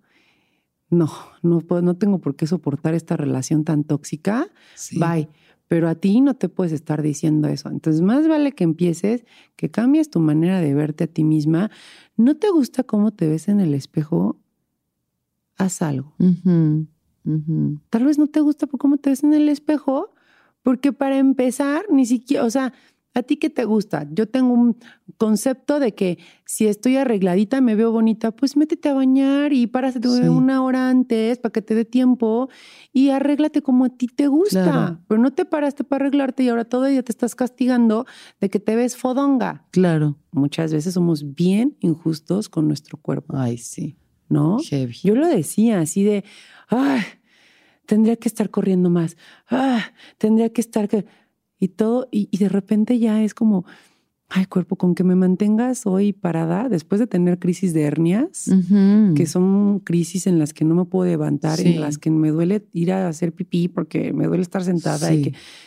Y ya después empieza, ves a, tu, ves a tu cuerpo con otros ojos y dices, a veces soy tan injusta contigo, porque al final con este cuerpo hice carrera. Claro. Con este cuerpo pude adoptar a mis bebés tan hermosos. Con este cuerpo he experimentado el amor tan hermoso que le puedes tener a otra persona. ¿No? Sí. Entonces todo eso lo ves. Sí, yo amo a mi cuerpo. Incluso en la meditación del sábado, yo llamo mucho siempre a agradecer. Siempre tenemos a alguien a quien agradecer. Siempre pero alguien que de repente se nos va mucho es a nuestro cuerpo y a nosotros mismos, y a nuestro cerebro y a nuestra voluntad. O sea, lo que tú hiciste de, a ver, ¿qué onda con este taller? Me interesa, le investigo, me inscribo, me presento, hago caso. Sí, claro. tu cuerpo te lo, te lo permitió y tu mente te llevó a, se pusieron ahí de acuerdo mente y cuerpo y dijeron, ¿qué onda? ¿Sí la llevamos? Sí, sí la llevamos a llevar. Sí, podría haberme hecho mensa mucho tiempo más, pero claro, no. No, porque ¿de dónde voy a sacar algo nuevo? O sea, ¿qué voy a aprender de mí? ¿Qué nueva cosa voy a saber de mí si me quedo haciendo las mismas cosas de siempre? ¿Cómo voy a crecer? ¿Cómo voy a romper? ¿Cómo voy a hacer nuevas sinapsis en mi cerebro, nuevas conexiones si sigo haciendo lo mismo que hago todos los días? Si me hubiera ido de peda y luego me hubiera levantado cruda así de que, ay no, Exacto. el sábado, ay no, y me quedo en mi cama y veo una película y pido chilaquiles, nada iba a pasar más que retener líquidos. Sí, y al mes están, estoy en depresión. No, no estás en depresión. Eso no es depresión mayor. Salte de la cama. Muchas veces eso pasa, ¿no? tienes un psicólogo que te da un impulsito y sales. Y hay veces que no es un mes, que son dos, que son tres, que son cuatro, que es un año y necesitas ayuda. Todos necesitamos ayuda. Todos necesitamos ayuda. Hay que saber pedirla y recibirla. Sí, sí. Ari, cuéntame alguna experiencia de todo, bueno, de estos años que tú ya llevas sumergiéndote en los hielos más helados de este mundo. Sí. ¿Alguna donde que hayas dicho, híjole, esta está difícil? Porque quiero pensar que tú siempre te has sumergido cual sirena de zen tibetana, así, en una completa contemplación de la existencia, en tanga en Alaska, pero estoy segura de que ha habido, aunque sea un par de veces que has dicho, ay Diosito. Ay, por supuesto. Ay Diosito, ayúdame. Por supuesto, varias veces. Y que además, que también bueno, he dado talleres también en la playa y que le dice a la gente, es que, que hay un antes, un durante y un después. Y te dicen, sí, claro, pero la verdad es que el después y el antes se borra porque se preparan unos segundos antes y están que hierven, o sea, se quieren meter a la tina y salen y, la verdad se quedaron parados. Bien refrescaditos. Y eh, sí, exacto. Y se quedaron parados y, ya. Pero lo que sí me ha pasado duro ha sido en naturaleza. Por eso, quienes hacemos experiencias en naturaleza, eh, en las fotos que venden nosotros, cuando estamos llevando un equipo, pues, no vamos en bikini. Obvio, no. Tengo que ir tapada. Obvio. Porque si hay una urgencia, tengo que asistirte. Pero ¿cómo sé cómo asistirte si yo no lo hago? Sí. Entonces, por ejemplo, em, eh, ahí en, Washington, que, que, Washington es uno de los estados más hermosos que tiene Estados Unidos, ¿no? Em, que colinda con, con Canadá, que son climas muy fríos, pero es bellísimo, es una naturaleza Unos hermosos. ¿no? Tengo una amiga que tiene una casa, eh, esa amiga la amo porque además es una, es una persona como de 50, no, como de 60 años tendrá Jane, no, como 55, 55 años tendrá Jane, pero siempre es como busca cosas nuevas y retos y, y qué hoy? Me subí a la, a la sí. bicicleta y, y me llevó, nos llevó a un grupito que aparte ella quería hacerlo, pero no se animaba a ir sola, ¿no? Y nos fuimos ahí a, a- a un río que está en medio de la montaña y para llegar al río, pues hay que hacer un hiking. Sí. Y me, te avientas el hiking en poca ropa porque toda la logística de me meto al agua y me salgo del agua Sí. y luego camino, hay que vivirla. La primera sí vas con un chorro de ropa y luego la experiencia te dice que igual no es lo mejor porque casi no sientes las manos y poco puedes cargar o estás completamente húmeda y pierdes mucho tiempo Vestirte en vestirte, pero tienes que analizar si el hiking es de cuánto tiempo como para que no, no sí me tengo que vestir, Claro, ¿no? sí. Que también he hecho hikings de dos horas para llegar y dos horas para salir del- de la, la cascada helada Ajá. y que sí te tienes que vestir, obviamente, ¿no? claro, y que vas preparada. Em, pero en este, que fue una de mis primeras inmersiones en naturaleza y como a lo, a lo, a lo vikingo, em, yo ya tenía bastante práctica en las tinas, bastante práctica en naturaleza, pero no en un río, río, río de Sí, agua, sí, agua. eh, corriente. cor- ajá. Ajá. Eh, yo iba hasta descalza, o sea, ni siquiera sabía todavía de los water shoes y te vas haciendo de cositas, ¿no? Claro. También y de técnicas y de cómo dejar tu ropa preparada incluso, o sea. sí. Entonces me metí y era un río, pues que cuando tú estás en la tina lo viste como, lo sentiste que formas una capita de calor Sí, claro. entre los hielos y tu cuerpo, pero el río no te permite hacer No eso y además te mueve. Entonces el estar meditando... Pues estás eh, intentando quedarte quieta en un río con sí, corriente. sí. ¿Agarrada de qué? De nada, Ah, de tus piernas, mismo. O sea, descalzas con las poco. rocas Ay, resbalosas. Agarrada, ok. Sí, y resbalosas o cortantes, ¿no? Y este... y además trae un traje de baño con, con un este... Escote Escotazo. hasta acá. Ella en sexy. Sexy y encuerar, congelada. dice. Que lo hagas bien, ¿no? Y, y, pues sí, el, el- se me va a salir. Y aparte, si se me sale una, ni la voy a sentir, No, ya, congelada, o sea, ya. ¿no? Y entonces a los segundos dices, Chaco, ya no me está importando flashear a todos. Eh, y también tener la conciencia, porque ahí cada quien va con su práctica. No tienes un instructor, tú eres la instructora, Ujú, ujú, ¿no? Y eso de ya salte, no, pero me quiero quedar y, ujú, y bueno, pero me vas a cuidar, no, tú estás cuidándote y estás en un, e- con un equipo y que esperemos que no los retrases Claro. porque pues ellos también se tienen que cuidar ellos mismos, ¿no? Y esa, me quedé mucho tiempo en, en- en el lago, no tanto porque quisiera, sino porque es muy difícil encontrar es, el- ese cambio, ese shu, que en latina me tardé Sí, segundos. Sí. Aquí me costó trabajo llegar a él y, y bueno, ¿no? De- empujando un poco tus extremos y, y empujando los límites. Y salí muy fría. Por fortuna sé perfectamente qué hacer, pero vístete. No, ni No siquiera puedes mover las manos. el cuerpo, claro. Claro. Ah, no me traje toalla, se me olvidó. Uh, Claro, había, era buena una toalla. Pero es que no me traje mucha ropa justo para no cargar y porque no quería cargar la toalla, porque estaba húmeda. Ay, y luego. no, en- o sea, justo, entonces nada, pues reg- re- regresar al. Juja. al movimiento, a realmente tener calor. Agarré una capa, una, una blusa que, que había llevado, que dije, bueno, traigo una chamarra, no me tengo por qué poner la blusa, me seco. En la naturaleza es muy importante los pasos que vas tomando, ¿no? En salgo, tomo calor, respiro, me seco, ¿no? No, perdón, tomo calor, respiro, ¿no?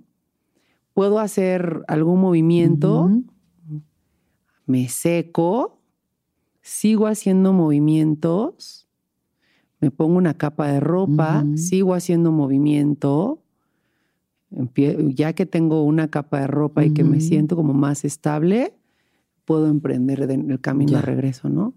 No es ya acabé, ya salí del río. No, es ya llegué a la casa.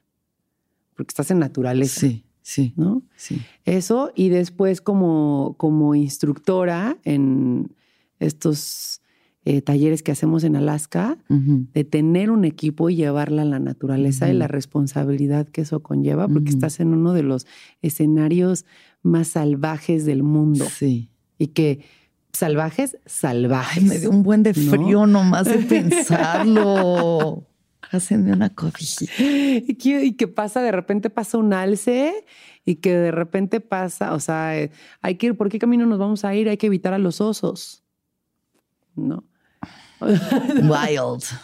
salvaje, salvaje, pero bellísimo. Sí. Naked and afraid. Este, me fui al Hotel del Hielo, una cosa hermosa, a dormir a... ¿Y es de hielo la cama? completamente de hielo. ¿Y con qué te tapas? Y Te ponen unas pieles de animal abajo para que no te toque, porque si no te Si moja. te, te ¿no? pegas ahí, te quedas. Qué cosa más hermosa. O sea, y además ahí entiendes también re- la relación que tienen con los animales en estos lugares de tanto Sí, frío. O sea, Sí. no son nada más renos que se ven bonitos. O sea, esos renos te dan de comer, te mantienen caliente. Obviamente la gente no los mata porque sí, o Claro. sea, los Sí, cuida, los apapacha, tienen un ciclo, ¿no? Y aprovechan hasta el, lo Todo, último. todo. Eso es honrar a un animal, ¿no? También. Y mm, el hotel de hielo, sí, sí es de hielo. La cama, todo es de hielo, el cuarto es de hielo, las paredes son, de Mm. hielo. Me quedó en una hermosa que es un cerebro y, y hacía como una representación del sistema nervioso entérico, según yo, porque además venían los intestinos y, y demás, súper bonito. Y del dormir también ahí, de, de tu sleeping, ¿no? Y confiar en, en, en tu propia adaptación Sí, ¿eh? y de estar, y estás encima de una pielecita de animal sí. Y la, y, y la paz que también hay en estos lugares, ¿no? Kiruna está eh, muchos kilómetros arriba de- del círculo polar ártico. Friazo. Friazo, friazo. Sí, está hermoso. Chingón. Está hermoso Kiruna. Y desde ahí me le he pasado buscando el frío, ¿no? Sí. es, es temporada de frío y yo quiero irme. ¿Dónde va a estar más frío? Ahí, ahí lo Argentina, quiero. para arriba, Sí. donde sé que esté. Sí, sí, tengo, Ay, tengo ganas de empezar a hacer proyectos en Argentina porque tengo ahí una gente bien bonita. Claro. Este, y vámonos a él, a lo más frío. Uy, qué chido, Ari. Muchas Me encanta. gracias. De verdad, qué orgullo que seas una de las mujeres que está ahí congelándose y congelándonos. Eh, o sea, eso, invitar a la gente a que investiguen, Sí. se arriesguen a tomar la experiencia, a vivirlo, porque sí es algo muy chido cada vez que te trasciendes a ti mismo, ¿sabes? Sí. Y sí. todos los beneficios del frío, porque obviamente uno quiere estar calientito, rico, así a gusto, pero cuando ves todo lo, lo bueno que trae, Lo vale que te la puede pena. enseñar una Sí. temperatura, ¿no? Que dirías, sí, ¿cómo voy a obtener una enseñanza acerca de la temperatura? Sí. Las enseñanzas están en todos lados, Sí. ¿no? Y hay que ser responsables de lo que vamos a hacer con nuestras vidas y ponernos en estas cosas. sí. La resiliencia. Sí. Venimos aquí a construir resiliencia Sí. y salir de la zona de confort. Recuérdenlo. sí. Bueno, Ari, te voy a hacer unas últimas preguntitas. Sí. Gracias por todo este viajezote. La primera pregunta es, ¿cuándo fue la última vez que lloraste? Ayer, ayer. Claro, va haciendo la planeación, ¿no? De mi gordita y diciendo, bueno, ya, me queda confiar, como decíamos hace rato, ¿no? En la ciencia, en ella, en los doctores, en los medicamentos. Y sí, sí lloré, hay que hacer catarsis, es algo que me mueve, ¿no? Sí. Hay que hacerlo. ¿Qué es lo que más feliz te hace? Ayudar. Me encanta ayudar. Y si ayudas a una persona que amas, es todavía más, uff, ¿no? Mm, Sí. eh, ubicar a las personas que más amas y tener la capacidad de ayudarlos es divino. Y ayudar, pero ahí creo que es algo también egoísta, ¿no? Porque si yo te amo muchísimo y te ayudo, pues me ayudo, Claro. ¿no? Sí. Y también ayudar a quien pues, no tienes idea, ¿no? Sí. Ahí sí es completamente, se trata de la otra persona. Sí. No de ti. ¿Qué es lo más importante para ti? El amor. El amor. ¿No? Y el amor, cuando es amor hacia ti, vas a trascender cualquier cosa. Cuando es amor a los demás, también te va a ayudar a trascender. Y el amor es, es lo único que se expande y es lo único que se multiplica y que se da a parejas, amigos, familiares, mascotas, la naturaleza, a ti mismo. Y creo que entre más practiques el amor, entre más lo lleves a cabo, más se van llenando esos huequitos de por todos lados y al final es en lo único que te ves envuelto. Qué bonito. ¿Y qué piensas de la muerte? Pienso que la muerte tiene que ser tan digna como la vida y que es tan valiosa como la vida misma. Y que merece que la apreciemos de la misma manera. La cultura que los mexicanos tenemos nos permite estar más cercanos de ella y de una manera que a mí me parece muy romántica, ¿no? Y que no importa en lo que creamos, en el cielo, en el infierno, en las reencarnaciones, en estadios, en el purgatorio, no importa lo que creamos, si tú vives tu vida intentando honrar esa muerte, vas a llevarla bien. Mm. Si yo vivo mi vida pensando que me voy a ir al cielo, tal vez me vaya bien. Si yo vivo mi vida pensando que me toca reencarnar en otra situación, en otra experiencia, en otro cuerpo más justo, voy a buscar llevar una vida de bien para honrar mi muerte. Y si pienso que lo único que voy a hacer va a ser un abono increíble, pues entonces más me vale honrar mi vida para que cuando me llegue ese momento sea de una manera digna, con los que me aman, con los que amo o defendiendo algo que a mí me guste mm. o que crea. Ay, qué hermoso. Muchas gracias, Ari. Gracias por tu Gracias a ti, gracias a ti. Mm, y gracias a todos los que nos escuchan siempre.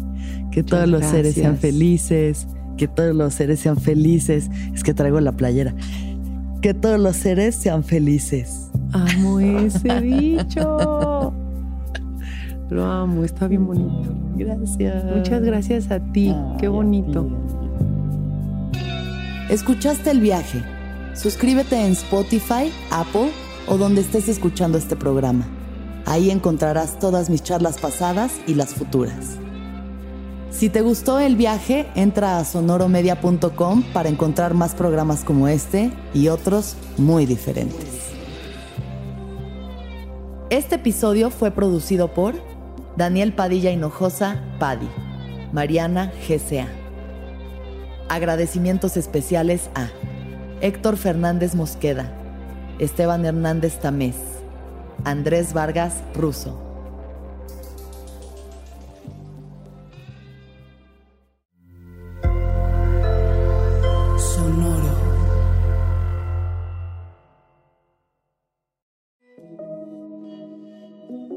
Hola, soy Roxana Castaños, una apasionada de la meditación y de todos los temas que nos llevan a una transformación espiritual, y te invito a escuchar Intención del Día, un podcast de Sonoro para dirigir tu energía hacia un propósito de bienestar.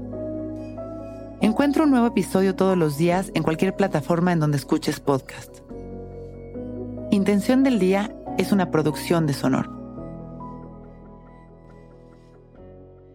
With the Lucky Land slots, you can get lucky just about anywhere. This is your captain speaking. Uh, we've got clear runway and the weather's fine, but we're just going to circle up here a while and uh, get lucky. No, no, nothing like that. It's just these cash prizes add up quick. So I suggest you sit back, keep your tray table upright, and start getting lucky. Play for free at LuckyLandSlots.com. Are you feeling lucky? No purchase necessary. Void where prohibited by law. 18 plus terms and conditions apply. See website for details.